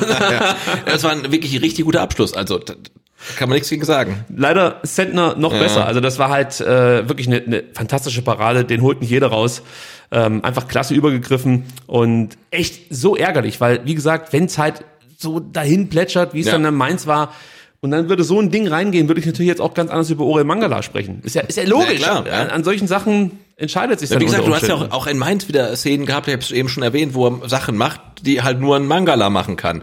Ähm, aber ja, auf Strecke ist es dann halt zu wenig und er hat die große Chance und er hat einen guten Abschluss und er hat das Tor auch verdient gehabt, gar keine Frage, weil, äh, aber ja, Zentner ist halt auch ein, ein guter Keeper. Hätte Leider. Müller den gehabt? Das ist jetzt fies. Ja, hat er gehabt. Hätte er gehabt. Äh, nach 40 Minuten bekommst du dann nach dieser Situation die erste Ecke. Das sagt auch wieder viel. Dürfen wir auch nicht vergessen. Ja. Und dann kotzt mich, da sind wir beim nächsten Punkt, der mich ankotzt. Dann schmeißt du so eine, so eine Ecke, auch so eine Möglichkeit in so einem Spiel, wo einfach nichts geht aus dem Spiel raus, wirklich unnötig mit einem sinnlosen Foul weg. Anton gegen Lukoki, ähm, kannst du dir sparen, diese, dieser Wischer durchs Gesicht, erinnerst dich vielleicht? Und äh, zu, zu Beginn der zweiten Halbzeit gab es dann nochmal so eine Situation, da hast du die zweite Ecke und wieder schmeißt du sie mit einem Foul weg. Dann Kalajdzic gegen Tower, das war so eine klassische Situation, wie man sie ganz oft sieht bei Ecken. Aber trotzdem, da musst du halt einfach äh, wirklich versuchen, genau das zu vermeiden, weil das sind die Szenen, da kommst du halt zu relativ einfachen Torchancen, sage ich jetzt mal, vor allem wenn du so kopfballstarke Spieler hast, wie der VfB ja eigentlich welche Ja. äh, auf dem Platz stehen hat, dann ist das echt, das geht eigentlich nicht, dass dir dann solche Fehler unterlaufen. Ja. Ähm, bei Sosa habe ich noch mal eine Szene, die ich kurz mit reinnehmen will, weil wir vorhin über Grundlinie gesprochen haben.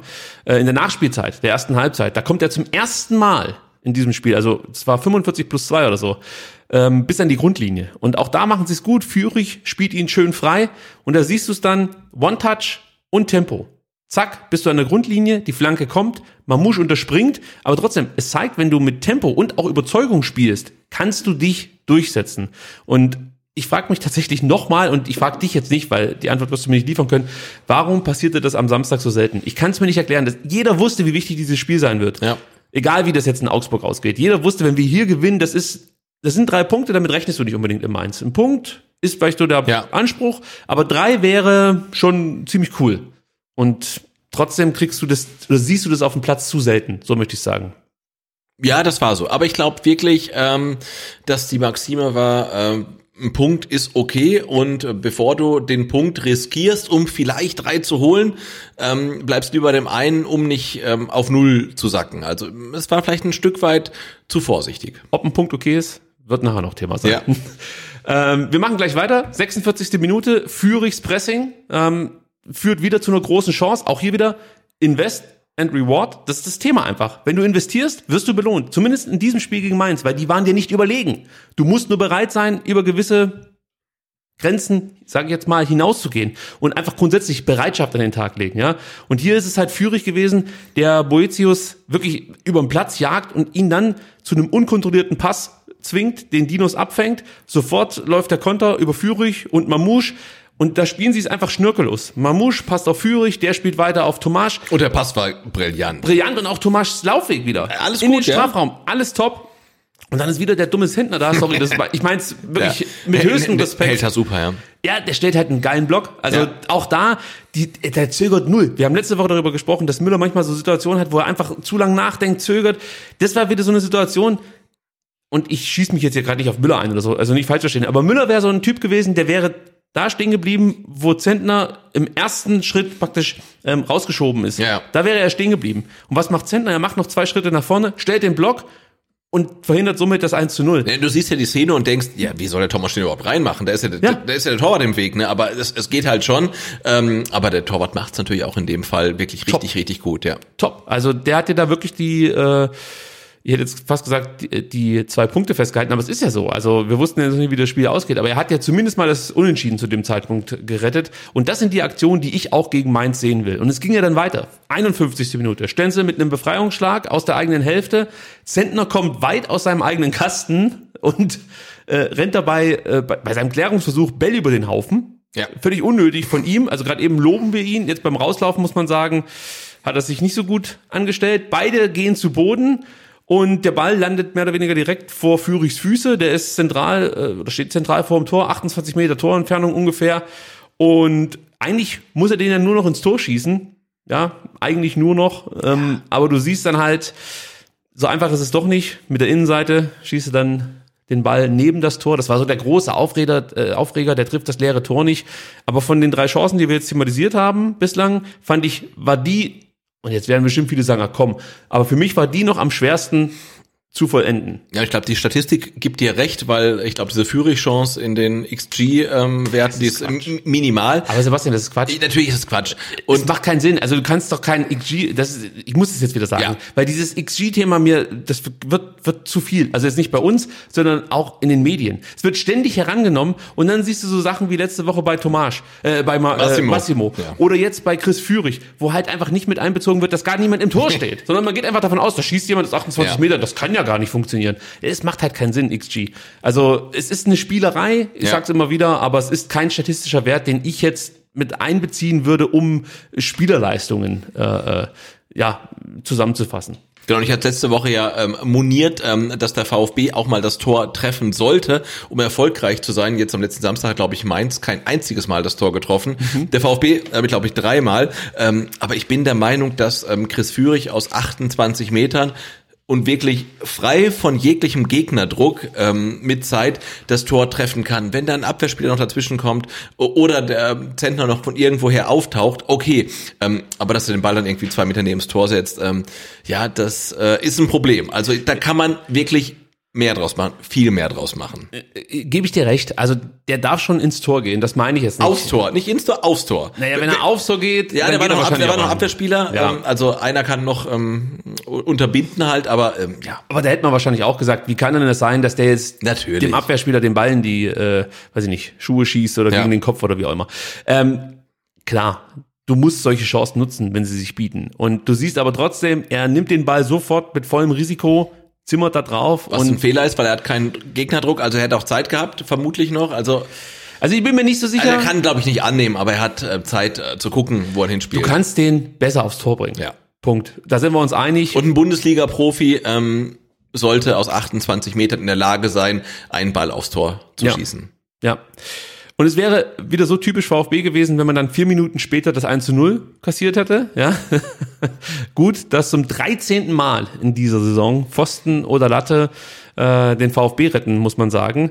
Ecke von rechts, getreten von Anton Stach. Mafropanos und Anton verschätzen sich dann. Da sahen sie einmal nicht Ja. gut aus, sonst haben sie wirklich vieles richtig gemacht. Aber das war, glaube ich, auch der einzige Kopfball, den Mafropanos ähm, verloren hat. Das einzige Kopfballduell. Chor kommt dann an den Ball und setzt selbigen mit, den, mit dem Kopf an den Innenpfosten und von dort springt der Ball dann in Müllers Arme. Und du siehst in der ersten Einstellung, das könnte knapp gewesen sein, aber du weißt natürlich inzwischen, die Uhr würde bimmeln. Ähm, der Schiedsrichter hat gesagt, kein Tor, deswegen kann man davon ausgehen, dass der Ball eben nicht über der Linie war. Aber ich dachte mir dann so für einen kurzen Moment, uh, das könnte echt knapp gewesen sein. Aber du siehst es dann auch ähm, mit dieser Goal-Line, dass der Ball halt eben haarscharf nicht mit vollem Umfang über, die, über der Linie war. Äh, und da hat der VfB, glaube ich, wirklich riesen Glück gehabt, oder?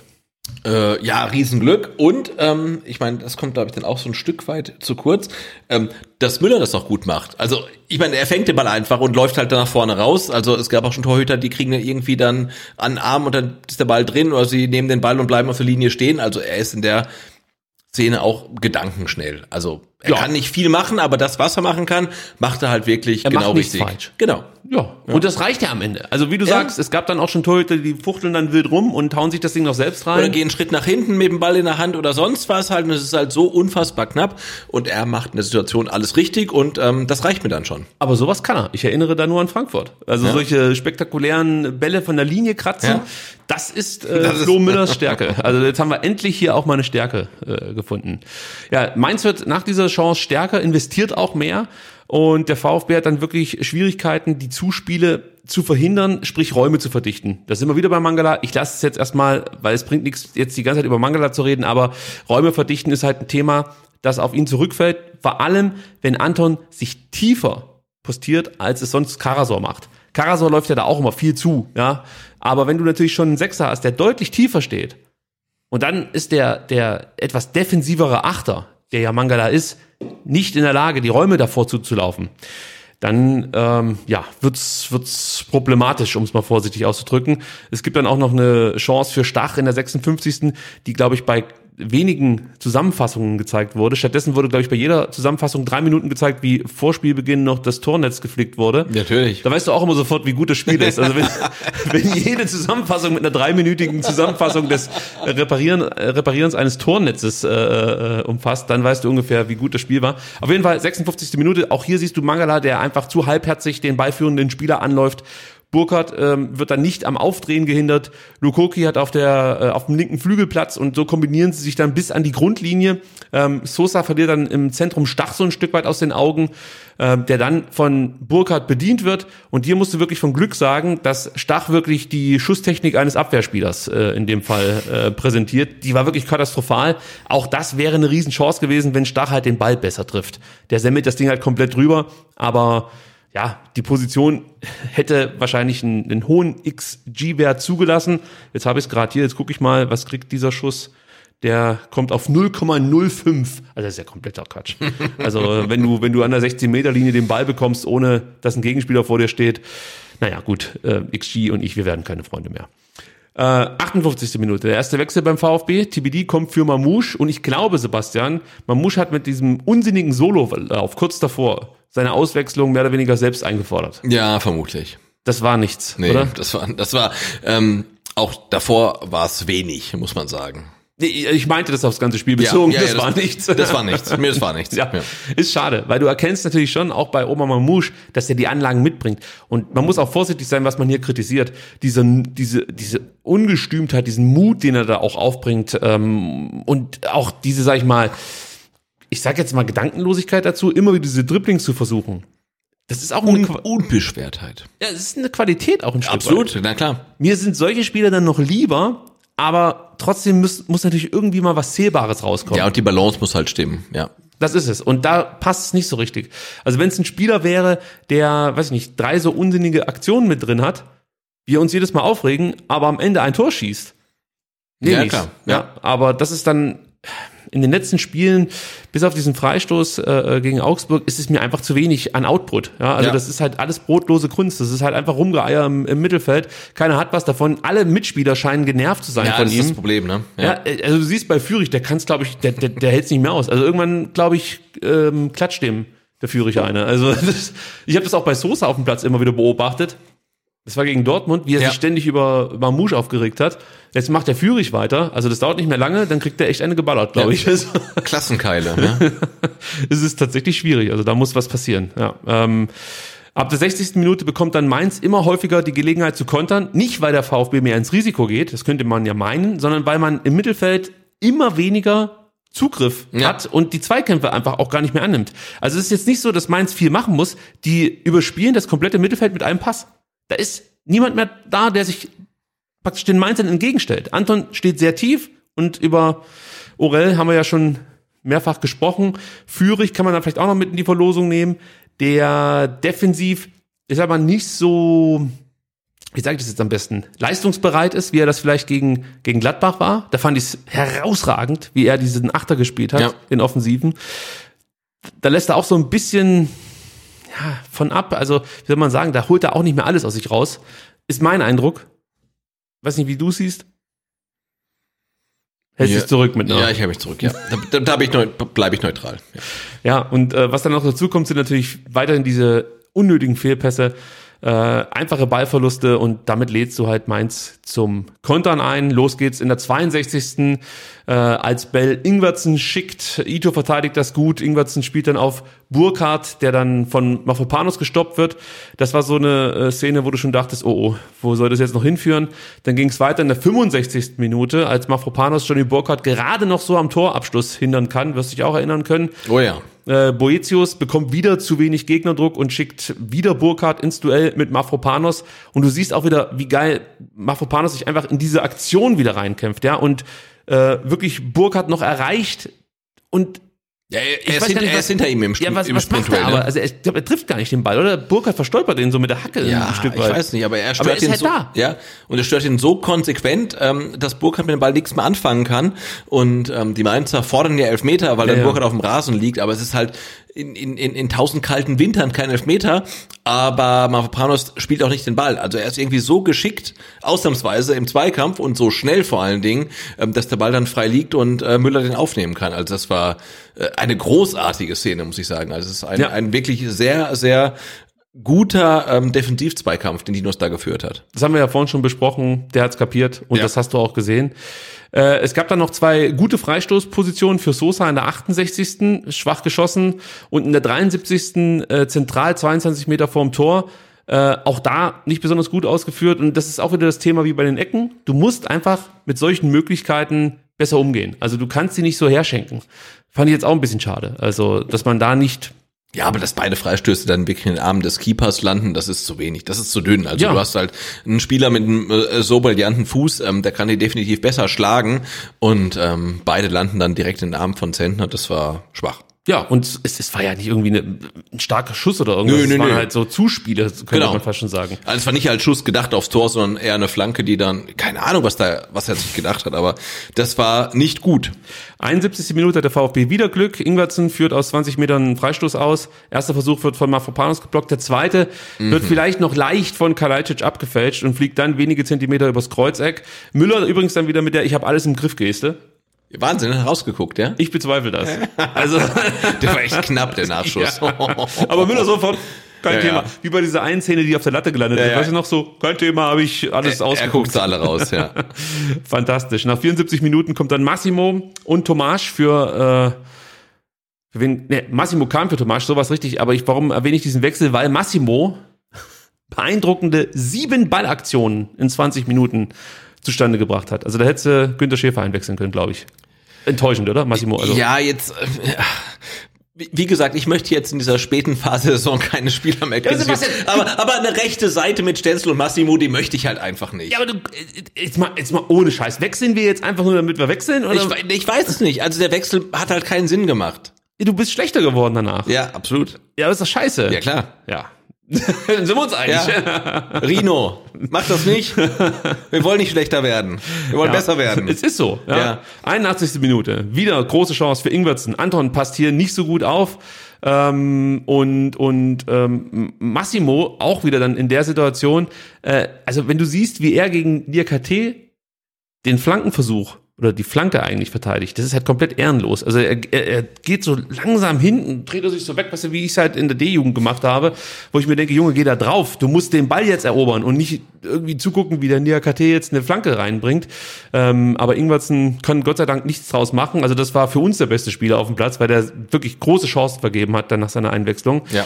Ähm, der VfB hat in der 82. nochmal eine gute Gelegenheit. Da hätte es zu einer 3 gegen 3 Situation kommen können. Allerdings läuft TBD, ich weiß gar nicht wen, irgendjemanden in die Hacken. Ich, Stach war's, genau, abseits des Spielgeschehens. Und dann wurde dieser Konter zurückgepfiffen. Auch das ähm, hat was mit Cleverness zu tun. Also wenn ich komplett aus der Situation draußen bin, werde ich irgendwie um diesen Spieler herumkommen. Ich wollte gerade sagen, weil TBD hat mit der Situation eigentlich nichts mehr zu tun, ne? weil er kommt eh nicht mehr in die Abschlussposition. Ähm, da muss er einfach dann wegbleiben. Ja, und ich kürze das jetzt mal so ein bisschen ab ähm, und sag halt, am Ende kannst du dich tatsächlich bei Ito und Dinos bedanken, dass du hier noch mit einem Punkt nach Hause fährst. Ja. Es gab ja dann noch die 87. Minute, da verteidigt äh, Hiroki nochmal bockstark gegen Burkhardt. Diesmal unterläuft äh, TBD der Fehlpass, muss man sagen. Äh, wieder kommt Boetius ähm, relativ ungeschoren durchs Mittelfeld, bekommt keinen Druck. Mio schaut ja aus sicherer Entfernung einfach nur zu. Das hat er sich übrigens bei Orel abgeschaut. Äh, schaut sich das an, wie praktisch Boetius äh, den langen Ball auf Burkhardt schlägt. Und Dinos ähm, läuft dann wieder mit Burkhardt mit, macht dann den ersten Move, das sollst du ja eigentlich nicht machen in solchen Situationen, grätscht dann ins Leere, Burkhardt macht das dann in dem Moment gut. Ja. Die Anschlussaktion ist nicht so gut, weil aus meiner Sicht hätte er eins aufs, aufs lange Eck schießen können. Weil, wenn ich mich richtig erinnere, stand Müller ähm, noch so rechts ähm, relativ rechts am, am kurzen Pfosten, wie du es auch machen musst. Und er hätte aufs lange Eck gehen können, aber er spielt dann den Ball rüber zu, zu Ingwertsen und Ito spitze dann wirklich im letzten Moment das Ding noch weg. Und die allerletzte Chance, die hat dann nochmal Anton Stach. Ähm, ich würde sie rauslassen, wenn nicht die Entstehung wieder so absurd gewesen wäre. Denn hier lassen sich Tommy und Sosa von Wittmar fast schon vorführen, muss man sagen. Also Kannst dich dann noch erinnern? Ja, das war eigentlich ein Konter für den VfB, der Ball ist frei. Ja. Äh, Sosa und Tommy laufen auf den Ball zu und du denkst dir, wer von beiden schießt jetzt oder leitet das 1 zu 0 für den VfB ein und auf einmal kommt keiner von beiden an den Ball und auf einmal meinst du den Ball und denkst, das, das kann doch nicht sein. Also Ja, vor allen Dingen, wie dann praktisch Wittmer die beiden ins Leere laufen lässt, muss man ja sagen. ja, aber keiner von denen hat ja den Ball. Also das ist wirklich, Ja, die laufen halt einfach weiter. die laufen am Ball vorbei. Also das war Slapstick. Tommy schnallt's dann, dreht sich um, gibt Gas, will nach hinten und Borna Sosa trabt zurück, wo ich mir denke, Alter, du bist linker Verteidiger, mach dich da nach hinter, nach hinten. Und das ist mir einfach dann auch wieder zu wenig gewesen in diesem Moment. Ansonsten hat Borna Sosa das über weite Strecken ganz ordentlich gemacht.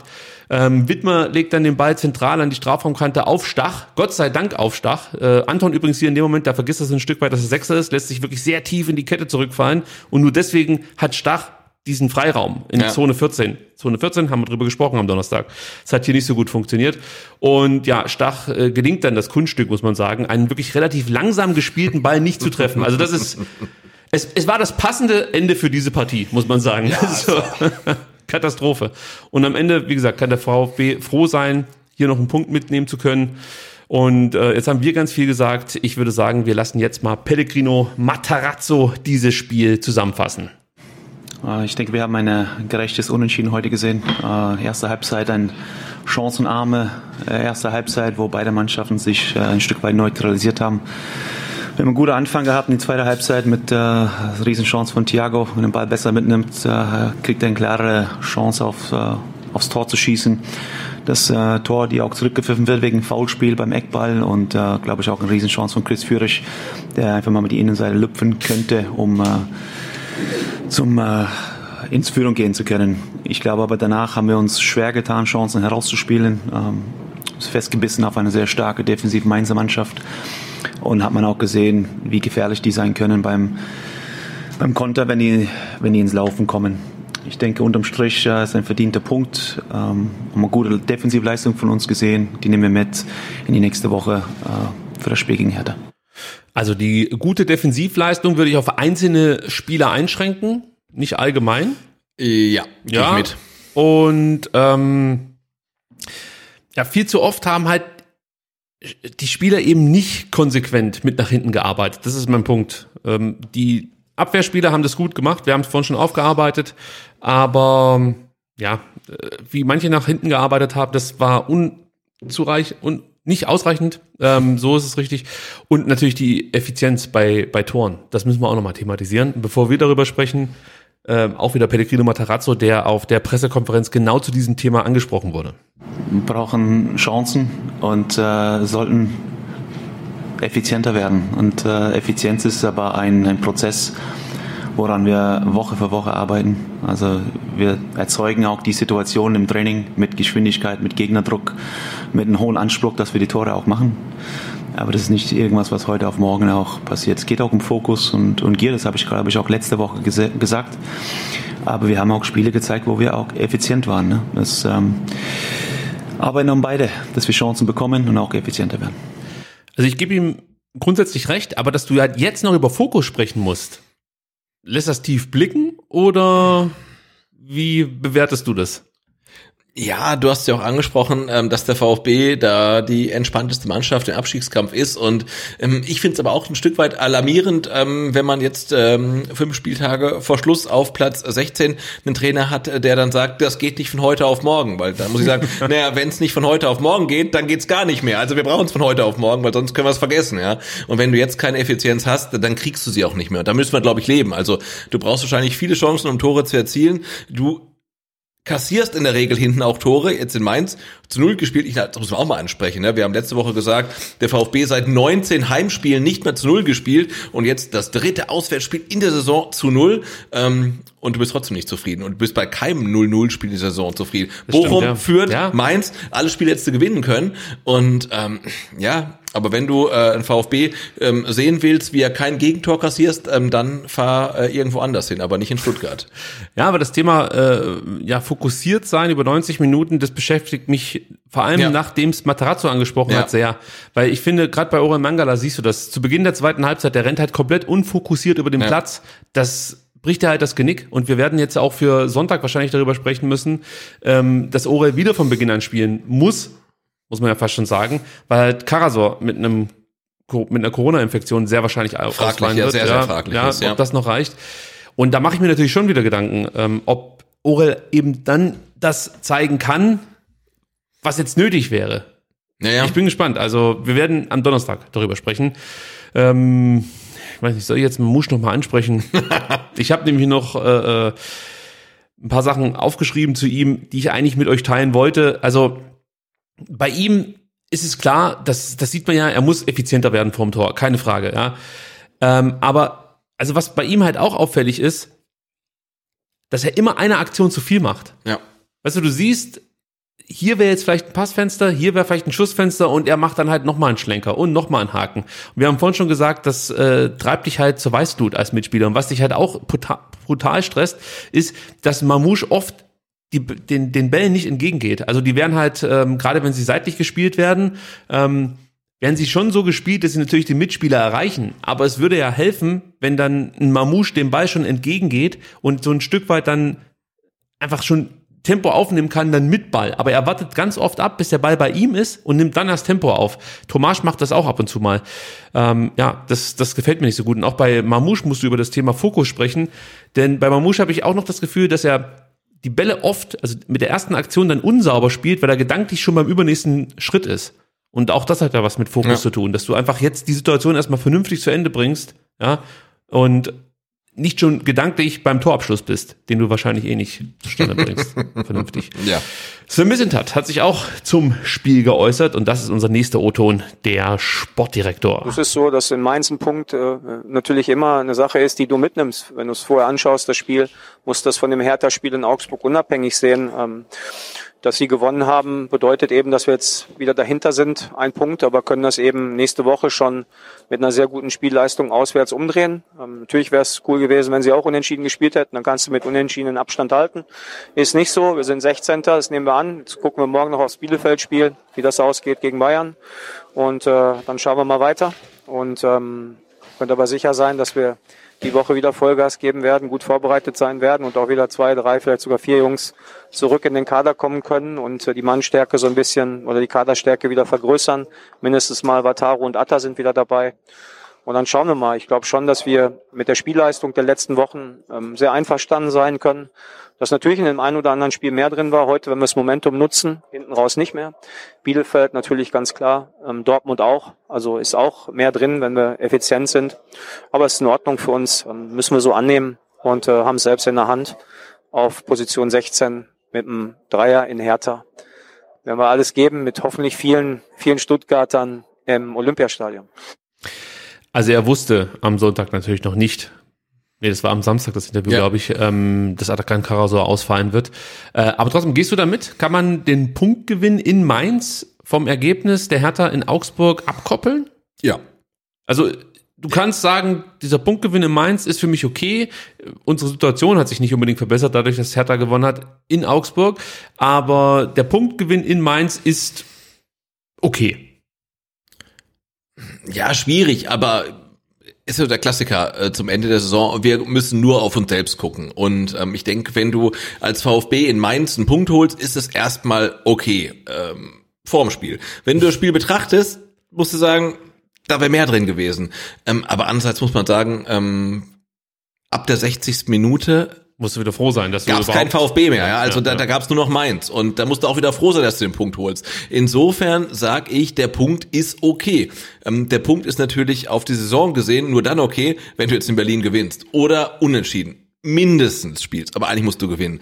Ähm, aber du hättest in Mainz natürlich in der ersten Halbzeit die Möglichkeit gehabt, in Führung zu gehen. Ich denke, dann ist das Spiel halt durch, weil für die Mainzer geht's um nichts mehr und dann ist das Ding erledigt. halt. Aber natürlich kannst du auch, wie schon gesagt, ähm, in, den letzten, in der letzten halben Stunde auch noch locker ein Gegentor fressen und gehst halt mit null Punkten raus. Und insofern bin ich nicht glücklich, aber auch nicht unzufrieden.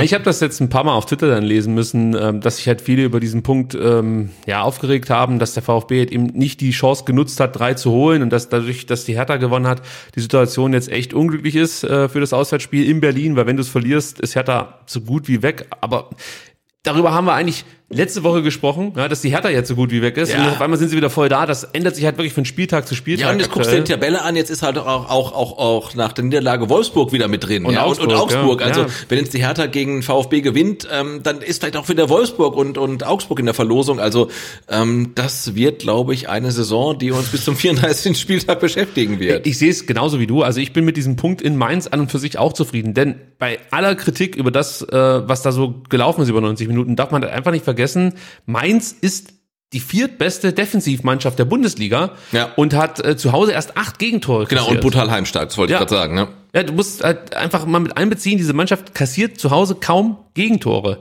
Und was man dann anerkennen muss, wenn der VfB absteigt, dann nicht, weil sie 0-0 in Mainz gespielt haben. Ja. Da gibt es genügend andere Spiele, die wir hier anführen könnten.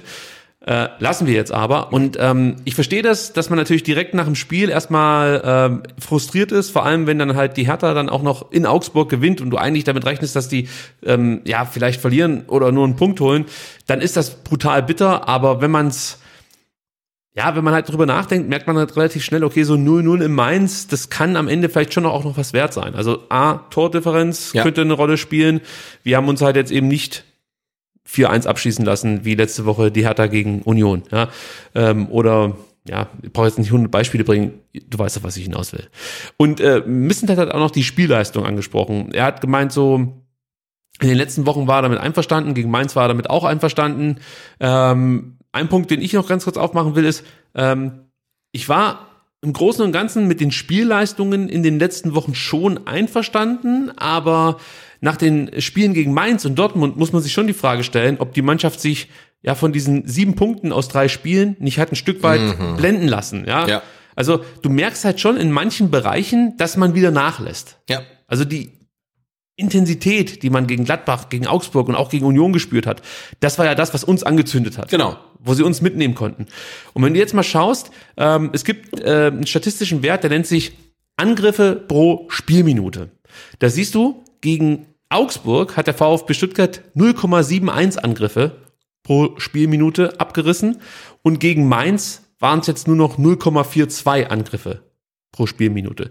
Und wenn man jetzt natürlich zu Recht sagt, ja, aber Ricky, das eine ist halt Augsburg, das andere ist halt Mainz. Das stimmt bisweilen, aber du siehst, dass dieser, dass dieser Wert kontinuierlich fällt. Also das heißt, gegen Bielefeld hast du weniger Angriffe gefahren als gegen Augsburg.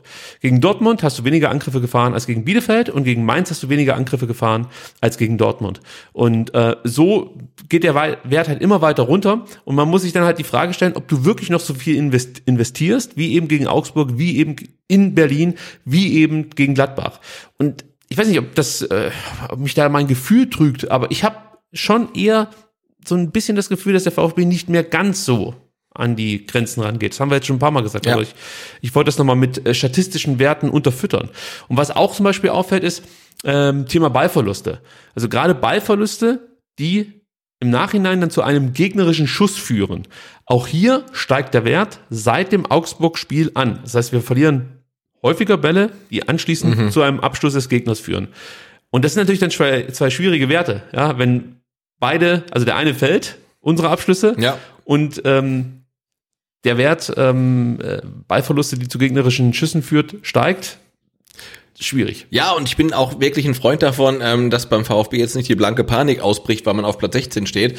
Ähm, aber ein Stück weit, äh, und dann jetzt auch von dir durch Zahlen unterfüttert, äh, fragt man sich schon, ob wirklich alle ähm, im Staff und auch ähm, auf dem Platz ähm, den Ernst der Lage äh, verstanden haben. Also, dass es jetzt halt wirklich noch ähm, vier Spiele um alles einfach geht, ja. Und äh, da habe ich so ein bisschen meine Zweifel dran, weil ich glaube auch schon, dass dann die Kommunikation nach außen auch schon so ein bisschen nach innen durchschlägt und die denken, ja, das klappt schon irgendwie. Wir spielen, wir spielen ja gut und das wird schon irgendwie. Und ich sag, äh, nee, das wird nicht irgendwie, sondern ihr müsst halt wirklich jetzt alles, wirklich alles geben. Ähm, ihr spielt gegen Härte, ihr seid dann vom Kader und von der Qualität vielleicht sogar besser, ähm, aber ihr müsst halt wirklich äh, raushauen gegen die Selkes und Boatengs und Richters der Welt halt, ne? Also Der nicht dabei ist, das ist die gute Nachricht. Wer? Der Richter. Ah, Gott. Fünfte Gelbe.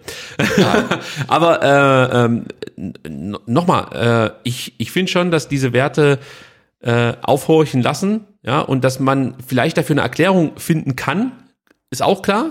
Ähm, aber mir ist sie bis jetzt noch nicht ähm, zugespielt worden, um es mal so zu sagen. Weißt du? Also man kann es ja vielleicht erklären, warum der VfB weniger Abschüsse hat oder weniger Angriffe fährt, warum ähm, Ballverluste eher zu gegnerischen Schüssen führen. Vielleicht äh, hat der VfB mehr Ballverluste in der eigenen Hälfte. Da habe ich jetzt keinen statistischen Wert, aber so könnte man es dann ähm, vielleicht sich irgendwie herleiten. Hm, ja, aber diese Entwicklung gefällt mir nicht so gut. Ja. Und, und über eins müssen wir auch noch sprechen, und zwar äh, auch Missentat spricht ja über Effizienz. Und er sagt, das ist in Ordnung für uns, das müssen wir so annehmen. Natürlich meint er auch die Tabellensituation in dieser Aussage und ähm, äh, klar, trotzdem möchte ich mal sagen, dieses, es ist in Ordnung für uns und wir müssen jetzt damit leben, das Beste draus machen, das ist genau das, was du gerade meintest. Die Frage ist, wie kommt das bei der Mannschaft an? Ja. Oder wie kommunizieren sie mit der Mannschaft? Ich glaube jetzt nicht, dass die alle äh, bei VfB TV ähm, immer auf äh, Aktualisieren klicken und darauf warten, bis endlich wieder ein Sven Missentat-Interview ansteht. Ja. Ich denke, die werden auf das hören, was in der Kabine gesagt Ja, wird. und das wird wahrscheinlich eine Spur schärfer sein. Hoffen. Hoffentlich. Ja, genau. Ähm, aber klar, man muss es so annehmen, aber man darf es nicht akzeptieren, weil die Effizienz ist einfach nicht gut. Ja, und Das das, ist es. das muss besser sein. Kommen wir zum Spieler der Saison, Sebastian. Ja. Und da ist mir aufgefallen, dass die Stimmenabgaben zurückgehen, deutlich. Diesmal nur noch 395 abgegebene Stimmen auf vfbstr.de slash sds. Es trifft mich. Ja, ist ein hart. Skandal, ja. Ja, es trifft mich hart. Also bitte ähm, macht mit beim Spieler der Saison, sonst stimmen wir ab der kommenden Saison nur noch alleine ab. So einfach ist es. Ja, oder, oder ihr müsst eure Stimmen ähm, per ähm, Brief schicken. Ja, Dann zählst du aber aus. also Briefe an Sebastian. Ähm, ich mach schnell. Äh, drei Punkte bekommt Konstantinos Mafropanos mit 209 Sch- äh, Nennungen. Waldemar Anton bekommt 91 Stimmen und damit zwei Punkte von euch. Und Hiroki Ito mit 46 Stimmen, derjenige, der noch einen Punkt auf sein Konto bekommt. Bei mir ist es relativ leicht, denn ich habe nur zwei Spieler mir rausgesucht, die ich heute bewerten werde. Zum einen Hiroki Ito, dem gebe ich drei Punkte. Ähm, der hatte die meisten erfolgreichen Ballaktionen aller, Spieler, konnte 15 von 17 Duelle gewinnen, ähm, gewann alle seine Defensiv-Zweikämpfe, vier von fünf Luft-Zweikämpfe gewonnen, fünf von fünf Zweikämpfe um den freien Ball gewonnen, insgesamt nur acht Ballverluste, darf man auch nicht vergessen, davon nur zwei in der eigenen Hälfte, das das ist bockstark, nur mal zum Vergleich. Dinos Mafropanos verliert 15 Mal den Ball, in Anton verliert 14 Mal de- den Ball und da sagen wir jetzt nicht, dass die schlechte Spiele gemacht haben, aber Ito wirklich herausragend. Dazu noch 20 Balleroberungen und er tat auch was für die Offensive, spielte fünf Bälle ins gegnerische Drittel. Kurzer Reminder, Ore Mangala gelang als Achter drei Bälle ins gegnerische Drittel. Ja, und Ito hat ähm, vermutlich dann eine Halbzeit lang mit gebrochener Nase gespielt. Ja, sehr wahrscheinlich. Aber das war relativ schnell klar für den erfahrenen MMA-Fan. Wenn es so blutet, ist eigentlich immer die Nase gebrochen. Und dann ganz wichtiger Hinweis für alle, also die jetzt vielleicht nicht äh, Kampfsport betreiben, da weiß man das. Für alle, die vielleicht sich einfach mal so die Nase brechen, gibt ja unterschiedliche Umstände, die dazu führen können. Niemals schnauben. Wenn du die Nase gebrochen hast, darfst du niemals rausschnauben. Ja. Weil dann Kommt das Gehirn raus. Genau. dann bilden sich hier zwei riesige Glocken unter den Augen. Also da kommt Luft Okay. dann praktisch da rein und dann siehst du, das, das schwillt alles an. Niemals Schnauben laufen lassen. Das ist immer ganz wichtig. Ähm, die meisten, die Kampfsport betrieben haben, machen diesen Fehler einmal und danach nie wieder. Ich dachte, ich erspare euch das. Ähm, Mafropanos bekommt von mir noch drei Punkte. Das ist der zweite Spieler. Äh, hat, braucht man nicht nochmal erwähnen, aber ich möchte es dann trotzdem tun. Viele Sprintduelle gewonnen, äh, stellte den neuen VfB-Geschwindigkeitsrekord in dieser Mhm. Saison auf mit 35,79 kmh, damit nur 2,1, 0,2 0,21 kmh langsamer als Silas, der in der Zweitligasaison mal 36 Ja. kmh schaffte. Also bockstark. Und ähm, er konnte sechs seiner sieben Defensiv-Zweikämpfe gewinnen und sechs von neun Luftzweikämpfen. Also auch wirklich eine bockstarke Leistung. Und wenn ihr euch jetzt fragt, was ist mit Anton? Ich gebe euch recht, der hat eine gute Partie gemacht, stark gegen den Ball. Aber im Aufbau und unter Gegnerdruck hat er aus meiner Sicht seine Schwächen offenbart und äh, ja, gegen Ende hat er dann auch die Sechserposition aufgegeben und das hat mir dann nicht äh, so gut gefallen, dass ich äh, weiter mal Anton bepunkten wollte. Sebastian. Äh, ja, ich gebe auch äh, Dinos Mavropanos drei Punkte, alleine schon ähm, wegen seiner Zweikämpfe gegen Johnny Burkhardt, weil das war grandios zu sehen, weil er wirklich Rückstand gehabt, holt ihn ein, trennt ihn vom Ball, also es war unfassbar gut.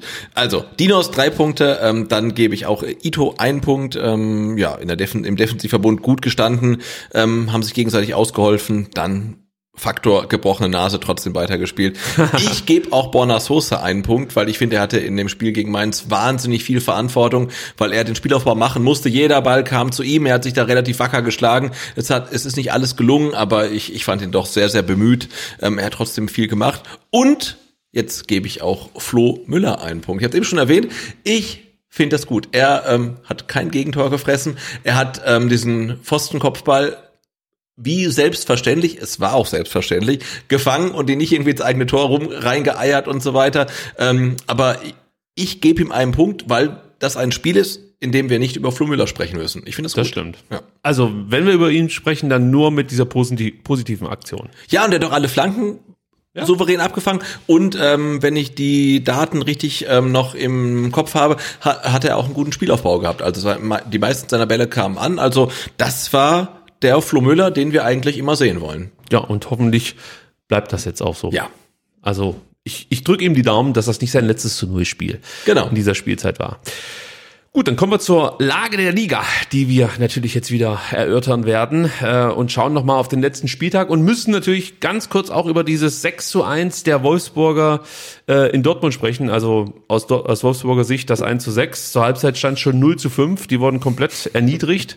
Also so schlimm erging es uns nicht. Ähm, bin ich auch nicht böse drum, muss ich sagen. Aber du hast es vorhin schon gesagt, Wolfsburg damit ein Stück weit wieder im Topf, oder? Ja, ich meine, wir können ja mal kurz die ähm, Tabelle einblenden, oder? Tabelle kannst du auch noch einblenden. Da sieht man, dass äh, der VfB Stuttgart auf Platz 16 gefallen ist mit 28 Punkten. Davor die Hertha mit 29 Punkten. Dann hast du Augsburg mit 32 Punkten, also sprich äh, vier Punkte weg vom VfB Stuttgart. Und Wolfsburg dann ähm, mit sechs Punkten Rückstand. Ähm, und dem gleichen Torverhältnis. Also Vorsprung, nicht Rückstand. Wir haben sechs Punkte Rückstand auf Wolfsburg. Ja. So ist es richtig. Das, das gleiche Torverhältnis. Äh, das heißt, Wolfsburg müsste einmal mehr verlieren als der VfB, vorausgesetzt, wir gewinnen das direkte Duell gegen Wolfsburg, dann sind die wieder in Reichweite. Genau, aber so ganz zurücklehnen ähm, kann man sich dann am ähm, Doch, doch. In Wolfsburg Ja, könnt ihr euch ja, komplett ja. zurücklehnen. der Kofeld, der Kofeld macht das schon. Lehnt euch zurück, ihr seid durch, ähm, das passt alles schon. Also lehnt euch komplett zurück. Ähm, nee, nee. Das ist durch, ja, ja. Wir haben eine Null gespielt, ähm, Augsburg gegen Hertha 0-1 verloren, damit ähm, zum einen die Hertha an uns vorbeigezogen, zum anderen die Augsburger wieder zurück im Abstiegskampf. Muss ich ganz ehrlich sein, ähm, für Markus Weinz hier freut's mich sehr. Aber für den VfB Stuttgart weniger, weil ja, ich Ja. hätte äh, eher damit leben können, dass die Hertha dort verliert und wir zumindest unsere Ausgangsposition nicht verschlechtern, so wie es jetzt halt eben der Fall war. Und Bielefeld hat, äh, ich möchte schon sagen, unglücklich mit 0 zu 3 gegen Bayern verloren. Ähm, ich fand, die haben es nicht so schlecht gemacht. Wieder einen Spieler verloren mit einer Kopfverletzung. Ja, Wahnsinn. Oder im dritten Spiel in Folge. Das, das ist unfassbar. Und der ganze Spielverlauf mit Ja. VR-Einsatz und Abseits-Tor und doch und Abseits-Tor und nicht und oh, furchtbar, ne? Ja, wahrscheinlich hättest du eigentlich ähm, einen Spieler weniger gehabt auf Münchner Seite. Wenn man äh, die Szene sich anschaut, gibt es eigentlich keine zwei Das Meinungen. ist klar rot, ja. Ja, äh, da hätte es eigentlich rot geben müssen und wer weiß, wie das Spiel dann ausgegangen wäre, weil zu dem Zeitpunkt stand es halt einfach noch äh, 0-1 oder Ja. sprich sprich 1-0 für Bayern. Ja, genau. Und ich glaube, dann gab es ja auch noch dieses Abseitstor. Okugawa? Ähm, ja, der, der, der Augsburger danach, oder? Äh, der Augsburger, der Bielefelder danach, oder? Dann wäre es halt ein 1-1 gewesen, oder? Ja, ja, genau, das Tor von Okugawa ähm, war ja abseits dann. Also dann hast du ein 1-1 und einen Spieler weniger bei den ja, Bayern. also da wäre schon was gegangen. Vielleicht, ja. ne? Ja. Also ich meine, ich beschwere mich nicht, aber mir tun die Bielefelder halt einfach leid. Total, ja, ja. Weil Also die spielen ordentlich gegen die Bayern, verlieren dann trotzdem 0 zu 3, ähm, verlieren wieder einen Spieler und ich glaube, ähm, Fabian Kunze, ähm, da gab es dann auch gleich Entwarnung, dass es dem nicht so übel geht, ähm, aber trotzdem, das ist halt echt eine Serie des Grauens, Ja. äh, die die Arminen da gerade erleben müssen. Und die sind halt jetzt mit zwei Punkten hinter uns schon echt enorm unter Zugzwang und denen brechen halt immer mehr Spieler weg. Ja. Äh, das ist halt auch nochmal so ein Thema. Ja, beim VfB Stuttgart läuft auch nicht alles rum. Wir haben schon gesagt, Atakan Karasor jetzt ähm, mit einem Corona-Infekt erstmal nicht im Trainingsbetrieb. Ist noch nicht ganz sicher, ob er am Sonntag spielen kann, aber selbst wenn er spielen könnte, weiß man natürlich nicht, in welchem Ja. Fitnesszustand er sich befindet. Bei Ito mit diesem Nasenbeinbruch kann man, glaube ich, Entwarnung geben. Der wird spielen. Der heute im Training, also Ja, ich meine, im der wird Zweifelsfall mit Maske oder so, aber ich glaube, auf den können wir zählen. Ja, und wir haben viel über Orel Mangala geschimpft.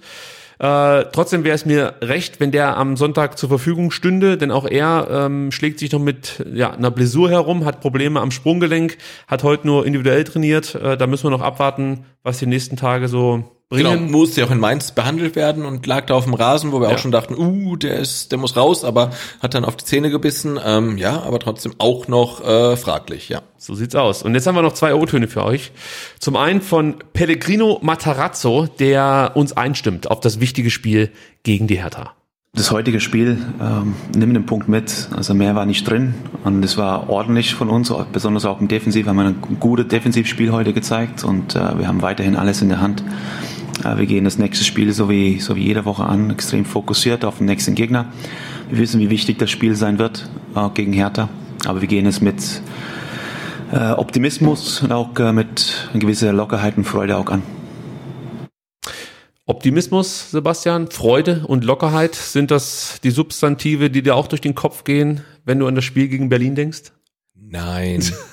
Schon spannend, oder? Also, Wie der VfB das komplett... also ich, ich, wäre äh, ge genauso locker und äh, freudig angespannt ähm, wie der Trainer und dann vermute ich seine Mannschaft. Also ich bin höchst nervös und äh, brutal angespannt. Aber ich finde es gut, wenn die das so locker angehen können. Das ist alles gut. Also ich bin, das kann ich schon mal teasern, in der nächsten Folge beim Wettbrötchen zu Gast. Äh, ein Podcast, der sich mit Sportwetten auseinandersetzt. Ähm, ich bin vielleicht jetzt nicht der beste Berater, was äh, Wettquoten und sowas angeht, aber ich habe den VfB Stuttgart die entspannteste Mannschaft im Abstiegskampf genannt. Also den Eindruck habe ich tatsächlich. Also zum einen von der Mannschaft, aber auch von Trainer und Ja. Sportdirektor. Die gehen das komplett gechillt an. Du hast es vorhin gesagt, ich bin fast schon froh, dass sie so angehen. Aber auf der anderen Seite, du hast halt, du bist halt in so einem Panikmodus. Ja. Und um dich herum verfallen die wichtigen Akteure nicht in Panik. Und das verschlimmert meine Panik noch zusätzlich. Ja, das, das überfordert uns ja komplett. Komplett. Also- ich will äh, Totschlag, Mord und Totschlag auf der Geschäftsstelle haben. Also genau, in, neun, in 19 von 20 Saisons hätte der VfB jetzt ja schon zweimal den Trainer gewechselt und wir haben immer noch den gleichen. Und das ist natürlich ein Paradigmenwechsel, der uns Fans ein Stück weit überfordert. Ich find's gut, dass Ja. man Ruhe bewahrt, aber man kommt natürlich nicht umhin, sich zu fragen, ob es nicht vielleicht ein Stück weit zu ruhig ist. Ja, also das muss man schon auch hinterfragen. Ähm, aber grundsätzlich finde ich es gut, ähm, dass man halt in der Mercedesstraße irgendwie an einem Strang zieht. Und ich habe es schon gesagt, ich bin zu viel Rad gefahren, deswegen bin ich auch ganz gechillt und äh, ähm, gucke ganz entspannt darauf, was der VfB dann in Berlin macht. das, das äh, Gute ist ja, dass dieser, oder die Erkenntnis, die wir haben, ist gut, dass der Panikmodus überhaupt nichts bringt. Nein. Wir haben es ja mehrfach Genau. erlebt. Also es, es sorgt nur dafür, dass es im Umfeld immer unruhiger wird, äh, dass die Spieler ihre Leistungen nicht mehr so richtig abrufen können und dass man intern auch, ähm, ja, sei es jetzt in der Mannschaft oder dann eben zwischen Sportdirektor oder Sportvorstand und Trainer, äh, die Zerwürfnisse durchaus auch auf dem Platz bemerkt und ganz zum Schluss steht dann wieder der Sportvorstand, den wir jetzt aktuell nicht so richtig haben. Der Werle ist es zwar auf dem Papier, aber du weißt, was ich meine. Ja. In der Kabine und äh, bläst Gonzalo Castro so lange den Marsch, bis der wieder heult. Das Genau. wollen wir ja alle nicht. Nein, genau. Also wir wissen, wie es nicht funktioniert und jetzt äh, versuchen wir herauszufinden, wie es funktioniert. Und so wird's funktionieren. So. Sven Missentat über das Spiel gegen die Hertha. Ich bin relativ also unnervös. Jetzt sagt er das schon wieder. Ich halte das nicht mehr aus, du. Ich bin relativ also unnervös mit all diesen Thematiken, weil ich der klaren und festen Überzeugung bin, dass wir einen Klassenerhalt schaffen und das auch aus eigener Kraft. Und ähm, wir einfach eine sehr, sehr gute Gruppendynamik haben, guten Spirit und gerade im Zusammenhalt mit den Fans eine richtige Einheit darstellen. Und das ist, ähm, das ist das Wichtigste. Das heißt, die Grundvoraussetzungen sind da. Und das hilft natürlich auch, dass nicht wirklich Nervosität aufkommt. Anspannung ist immer da, ähm, unabhängig davon, ob wir Achter oder Neunter sind. Und natürlich kenne ich die Tabelle und natürlich weiß ich, was das bedeutet. Aber ich muss jetzt nicht, äh, nicht rumrennen als der Nervöseste unter allen, äh, wenn, wenn die Jungs damit sehr professionell umgehen und auch mit dem richtigen, äh, mit der richtigen Leidenschaft, Herz und Verstand, aber auch, und das ist ja das Entscheidende, in der Situation einen ziemlich coolen Kopf bewahren, weil sonst ist keine gute Performance möglich. Also Sven Missentat ist dieser Hund im brennenden Haus. und ich bin übrigens der, der rumrennt. Äh, und ich bin der Nervöseste. Kann ich schon sagen. Ich, ich, ich, äh, ich gebe dir bei allem recht, was, was du sagst, was wir gerade besprochen haben. Aber diese komplette Arschruhe, die macht mich, die macht mich kirre. Ja, das macht halt schon nervös. Ne? Ja, aber er hat ja recht. Ja. Er hat ja recht. Er, er hat recht. Ja, ich meine, wir sind uns ja einig, äh, das Missentat ähm, könnte dir auch ähm, dann 20 Jahre als Auto verkaufen mit, mit 500.000 Kilometern und sagen, das ist total geil. Ne? Dieses das, Beispiel. das, ist halt, das ist mir egal, ob wir 8 oder 9 sind, wir sind 16. Ne? Also das und stehen vor einem Spiel, das du nicht verlieren darfst. Ja. Es darf alles passieren, du darfst dieses Spiel aber nicht verlieren. Ja. Und er erzählt dir echt was von Achter oder Neunter. Das ist so geil. Und man sitzt hier, im ersten Moment, wenn du das einfach nur einmal hörst und nicht wie wir drei, viermal, dann denkst du so, ja, hat er recht. Ja. ja, aber wenn du es natürlich drei, viermal hörst und dann jeden Satz auf die Goldwaage legst, merkst du ganz schnell, also wahrscheinlich wäre er der beste Makler der Welt. Also, das ist unfassbar. Aber ich glaube, wir, machen das jetzt im Podcast lang genug. Ich mache es ähm, im, im, beim Vertikalpass lang genug. Man muss den VfB auch ein Stück weit ironisch wahrnehmen. Ja, absolut. Also, Also sonst das geht's halt nicht. Ja. Ist so. Und insofern, ähm, ja, es, es, es wird schon gut gehen.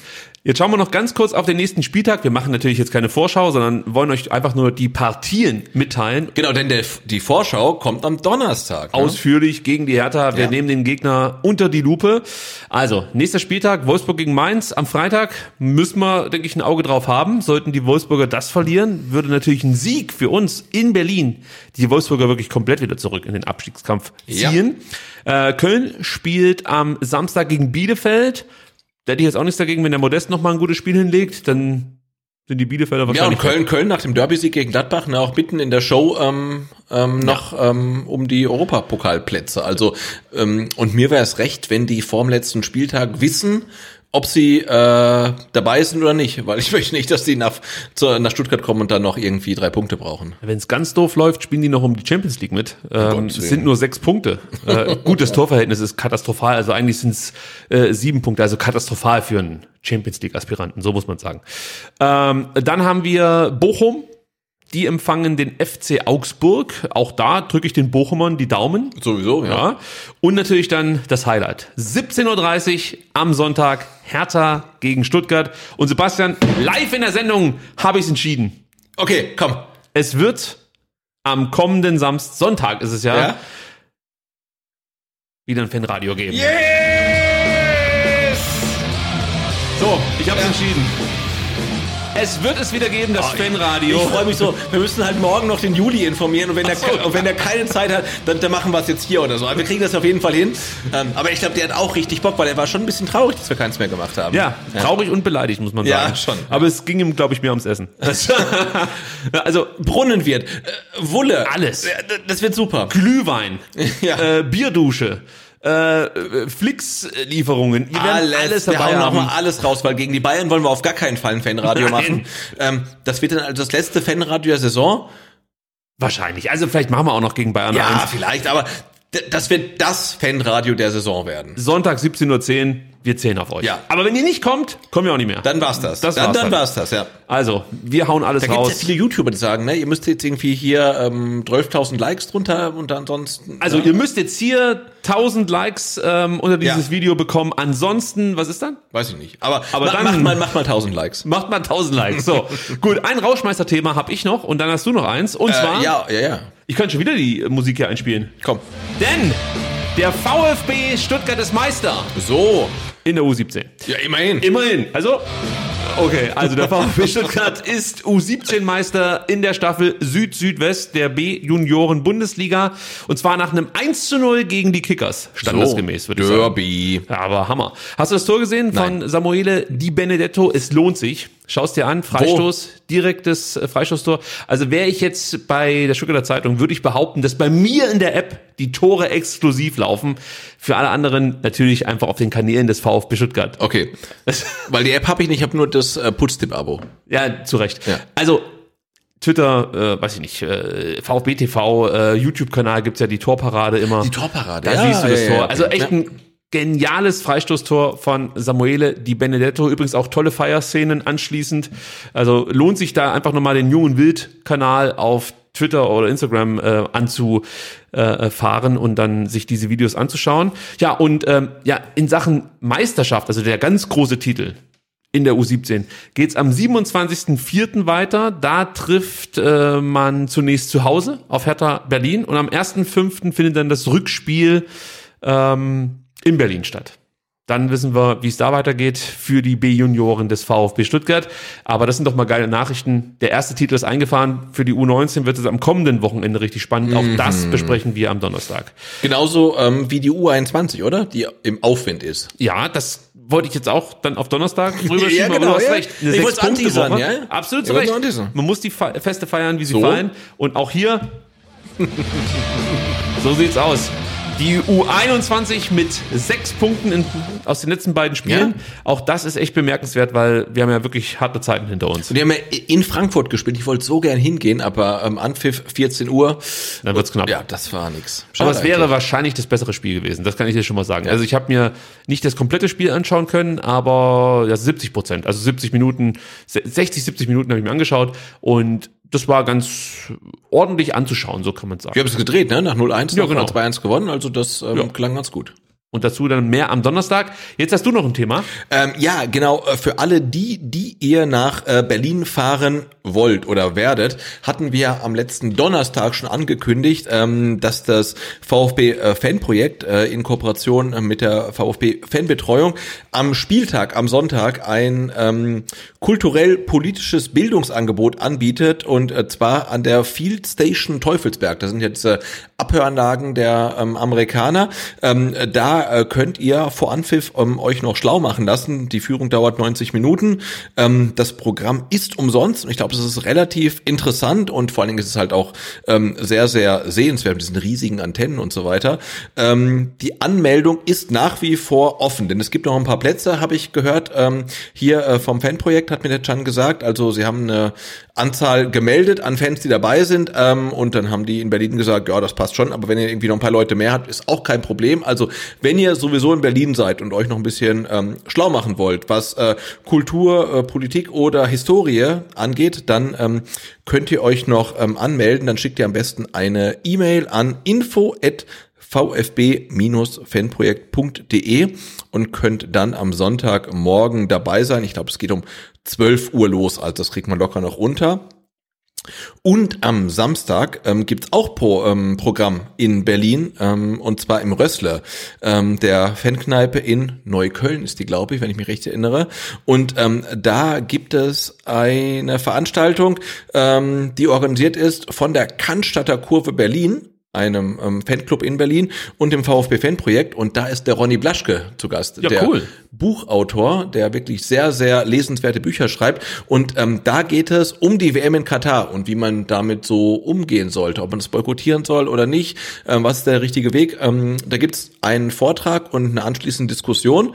Ähm, das startet, keine Ahnung, am Samstagabend auf jeden Fall im Rössle ähm, in Berlin. Man muss sich nicht anmelden, aber wenn ihr, wie gesagt, in Berlin seid, ähm, dann geht am Samstagabend ins Rössle und äh, meldet euch an für den Sonntagmittag ähm, für den Teufelsberg und ich glaube, dann seid ihr ganz gut versorgt, vor allen Dingen dann, wenn es am Sonntagabend einen Auswärtssieg gibt. Sehr cool. Ja.